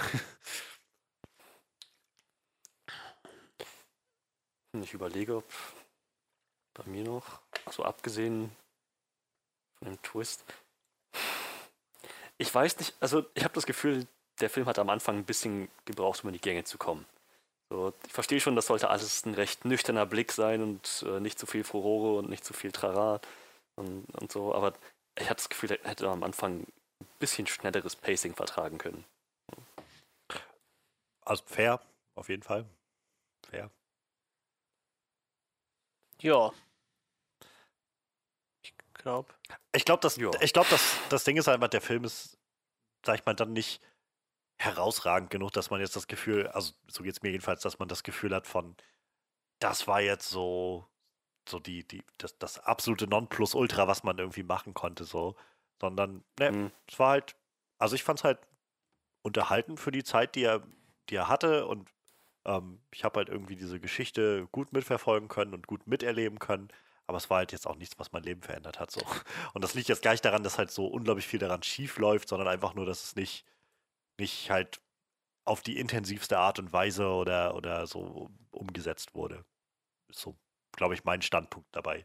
Deshalb, Ich habe so gar nicht viel an großen Kritikpunkten zu nennen. Ich kann einfach nur sagen, das, was der Film macht, macht er halt gut, aber er macht es halt jetzt nicht herausragend großartig oder so. Ist halt, es ist okay. Ja, so, so geht es mir halt auch. Ne? Ich finde ihn halt okay, aber wie gesagt, er hat mich halt nicht so krass abgeholt. Das ist auch sehr subjektiv jetzt, ne? Also, ich sag aber, wenn ich so einen Film gucke und mir danach denke, ja, gut, hat man jetzt mal gesehen, aber ich weiß nicht, das schlägt dann schon ein bisschen auf die Meinung wieder so, ne? Wie gesagt, ich will, will nicht sagen, dass der Film schlecht ist und wie gesagt, die Schauspieler sind ja auch, gerade die, die ich nicht kannte, haben ja auch ziemlich gut abgeliefert in dem Film, aber richtig abgeholt hat er mich echt nicht. So. Das ist sehr, sehr subjektiv, ne? Wie, wie gesagt, also ich finde es halt einfach sehr spannend, weil das so eins zu eins irgendwie derselbe, meine selbe Reaktion bei Outlaw King war. Es ist einfach so Tables turned irgendwie. Es ist, ich kann nicht sagen, dass Outlaw King ein schlechter Film ist. Ich kann einfach nur sagen, ich habe hab einfach kein, keinen Zugang zu dem gefunden. Kann da nur sagen, das Mhm. war gut gemacht, aber ich habe daraus nichts mitnehmen können, was mir, was mir das Gefühl gegeben hat, jopp, den würde ich mir jetzt nochmal angucken oder ich habe das Gefühl, das war jetzt gut eingesetzte Zeit für mich. Ja, das, ich glaube, so ging das mir mit La La Land. Ja, und mir geht's jetzt hier mit The King so. Ha- Haben wir doch alle einen Film gefunden, den wir. Äh, Aber nur einer von uns hat recht. Und jetzt ist, da, da, jeder von uns kann in, der, in dem Glauben sein, dass er derjenige Genau. ist, der recht hat mit seiner Meinung. ganz genau. Ich muss jetzt aber gestehen, ich habe La La Land nicht gesehen. da falle ich daraus. Tja, wenn du Johannes fragst, hast du da echt was verpasst. Wenn du mich fragst, Meh. ja, vielleicht äh, läuft er mir irgendwann mal über den Weg, schauen wir mal. Ja, dann würde ich sagen, ähm, wir haben ja heute einiges besprochen, dann würde ich sagen, dann sehen wir jetzt auch zu, dass wir zu unserem Abschlussresümee kommen, damit wir dann auch äh, zeitig ins Bett kommen. ja, ähm, Ja. ich, ich fange dann einfach mal an, bei mir wird es wahrscheinlich dann am, am, am schlechtesten noch. Ne? Wollte ich halt echt nicht sagen, ich kann halt nicht sagen, der Film ist schlecht, wie gesagt, der hat mich halt einfach so storytechnisch nicht abgeholt. Ich bin jetzt auch nicht so der krasse Geschichtskenner, der sich da irgendwie schon vorher schwer mit auseinandergesetzt hat und jetzt sagt, boah, das ist so eine Epoche, die total spannend ist, die ich mir gerne angucken würde. Vielleicht hier für jemanden, der Englisch studiert oder jemanden, der Geschichte studiert, interessanter, so weiß ich nicht. nee, wie gesagt, ist halt. Ich mag so Mittelalterfilme eigentlich immer ganz gerne. Wie gesagt, ich bin halt echt ein Fan von, von davon, dass wir halt auch so viele Originalschauplätze haben. So. Deshalb finde ich sowas immer desaströs, wenn Amerikaner so einen Film drehen und den dann auch wirklich nur in Amerika produzieren irgendwie, weil hier ist halt alles da. Ne? Deshalb, wenn- wenn hier Amerikaner zu Besuch kommen von unserer Firma oder so, mit denen fährt man halt erstmal eine Burg besichtigen, weil die kennen das halt nur aus Filmen. Ne? Aber die wissen halt auch stellenweise gar nicht, dass es das hier wirklich noch so gibt. Weil die haben ja diese, dieses Mittelalter, so wie wir das haben, halt nicht. Ne? Bei denen gab es halt klare Ureinwohner, die ihre eigene Geschichte haben, aber meine, sind wir mal ehrlich, im Endeffekt sind Amis auch alles nur äh, Auswanderer. Damit ist die Uramis. Deshalb kennen die das ja nicht so und ähm, deshalb ist es immer interessant, denen das hier zu zeigen, wenn die dann so sehen, oh krass, diese ganzen Gebäude, die stehen hier halt alle noch. Ist für mich dann noch krasser, wenn ich irgendwie nach Rom oder nach äh, Griechenland fahre, wo dann noch viel ältere Gebäude sind als unsere Burgen. Immer sehr interessant, aber ähm, wie gesagt, hier der Film, ich würde nicht sagen, dass der schlecht ist. Die, die Schauspieler haben halt gut, gut, äh, einen guten Job gemacht und äh, gerade der Hauptdarsteller, den ich halt irgendwie gar nicht kannte, so irgendwie kam mir das Gesicht bekannt vor, aber ich habe jetzt auch mal über seine Filmografie geguckt und ich könnte ihn jetzt nicht direkt zuordnen. Das Für mich so das Highlight war eigentlich äh, John Falstaff, den fand ich halt sehr, sehr cool. Ich kann mir leider immer noch kein Bild von Robert Pattinson machen, dafür habe ich immer noch zu wenig von ihm gesehen. So, ich, ich hoffe ja, dass es ein guter Batman wird. Wie gesagt, ich gehe da noch relativ unvoreingenommen ran, weil ich halt so wenig von ihm kenne. Und ähm, wie gesagt, der, der Film war halt echt gut gemacht. Ich muss diese Schlachtszene halt echt total loben, weil es halt für mich so die wahrscheinlich die originalgetreueste Schlachtszene ist, so wie, wie ich mir das vorstellen kann halt. Gerade dieses Szenario mit dem Schlamm fand ich halt ganz interessant. Vor allem dann, wenn nochmal dieses 1 gegen 1 zum Schluss auf den Tisch kommt. Ja. Was ich beim ersten Mal halt irgendwie fand ich es halt lahm, weil ich dachte, jetzt kommt eine coole Schlacht. So. Vielleicht noch nicht bei der Prämisse selber geschuldet, sondern einfach nur, weil ich dachte, boah, jetzt gibt's hier bestimmt eine coole Schlacht. Und halt da kam es halt total gut rüber, wenn man einfach mal merkt, dass man mit so einer mit so einem 80 Kilo Stahl auf dem Rippen halt nicht gerade mal durch den Schlamm spazieren Ja. kann. Das funktioniert halt einfach nicht. Ne? Ich habe halt echt auf dem Mittelaltermarkt mal einen Typ in voller Montur gefragt, wie viel Kilo der trägt und er hat gesagt 80 Kilo ohne Schwert. Ne? Dann hast du noch einen Zweihänder dabei, der dann auch noch mal bestimmt seine 20 Kilo wiegt. Dann schleppst du halt 100 Kilo Zusatzgewicht mit dir rum.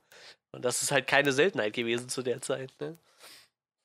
Deshalb mag ich auch diesen schwerfälligen Kampf sehr gerne, mit dem man boxt sich halt mehr und wenn halt mal einer liegt oder ungünstig steht, kann man halt immer noch mit dem Schwert zuhauen, aber im Endeffekt besiegt man die Leute halt eher durch rohe Gewalt, sag ich mal, oder durch halt Masse. Fand ich halt ganz spannend zu sehen. ist halt in den meisten Filmen eher nicht so, da sind es ja eher choreografierte Schwertkämpfe. Hm. Ähm, ja, wo lande ich denn dann da?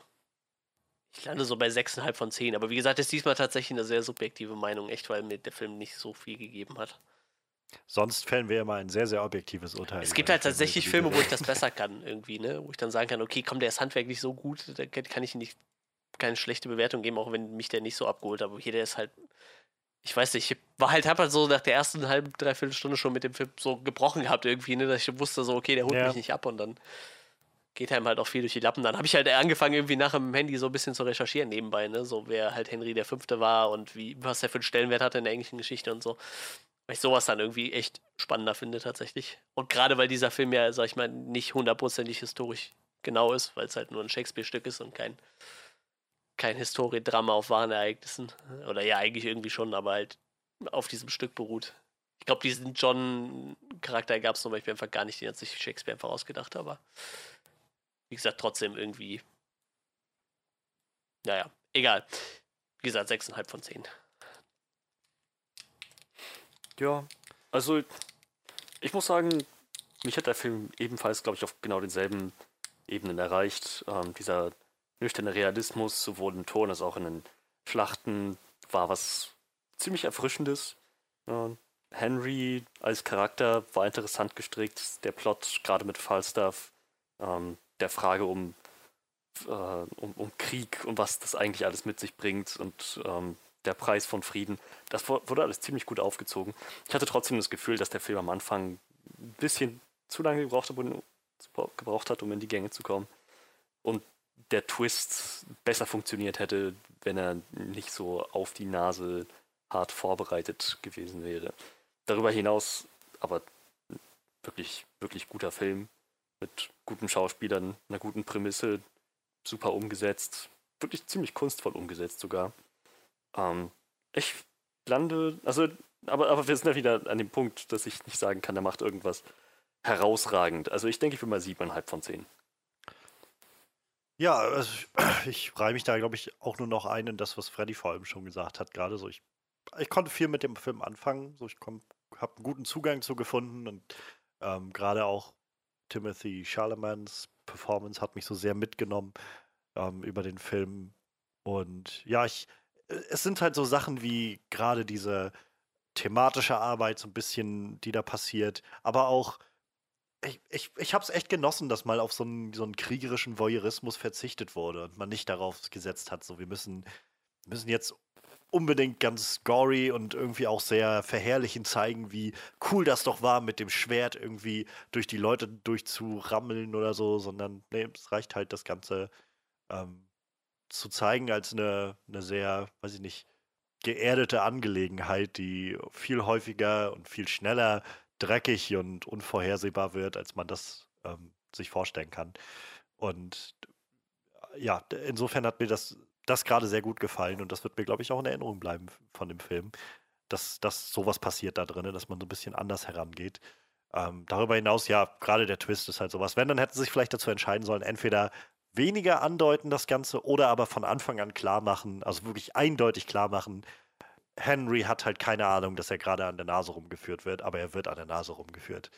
Ähm, aber den Zuschauer so ein bisschen immer, weiß ich nicht, so in diesem Zwischenfeld zu lassen mit so einem, ja, wir haben es jetzt vorbereitet und wenn ihr es gesehen habt, dann tut bitte so, als hättet ihr es nicht gesehen. So, dass es irgendwie, ja, das weiß, funktioniert meistens nicht so gut. Deshalb, ja, ähm, schade, was das angeht.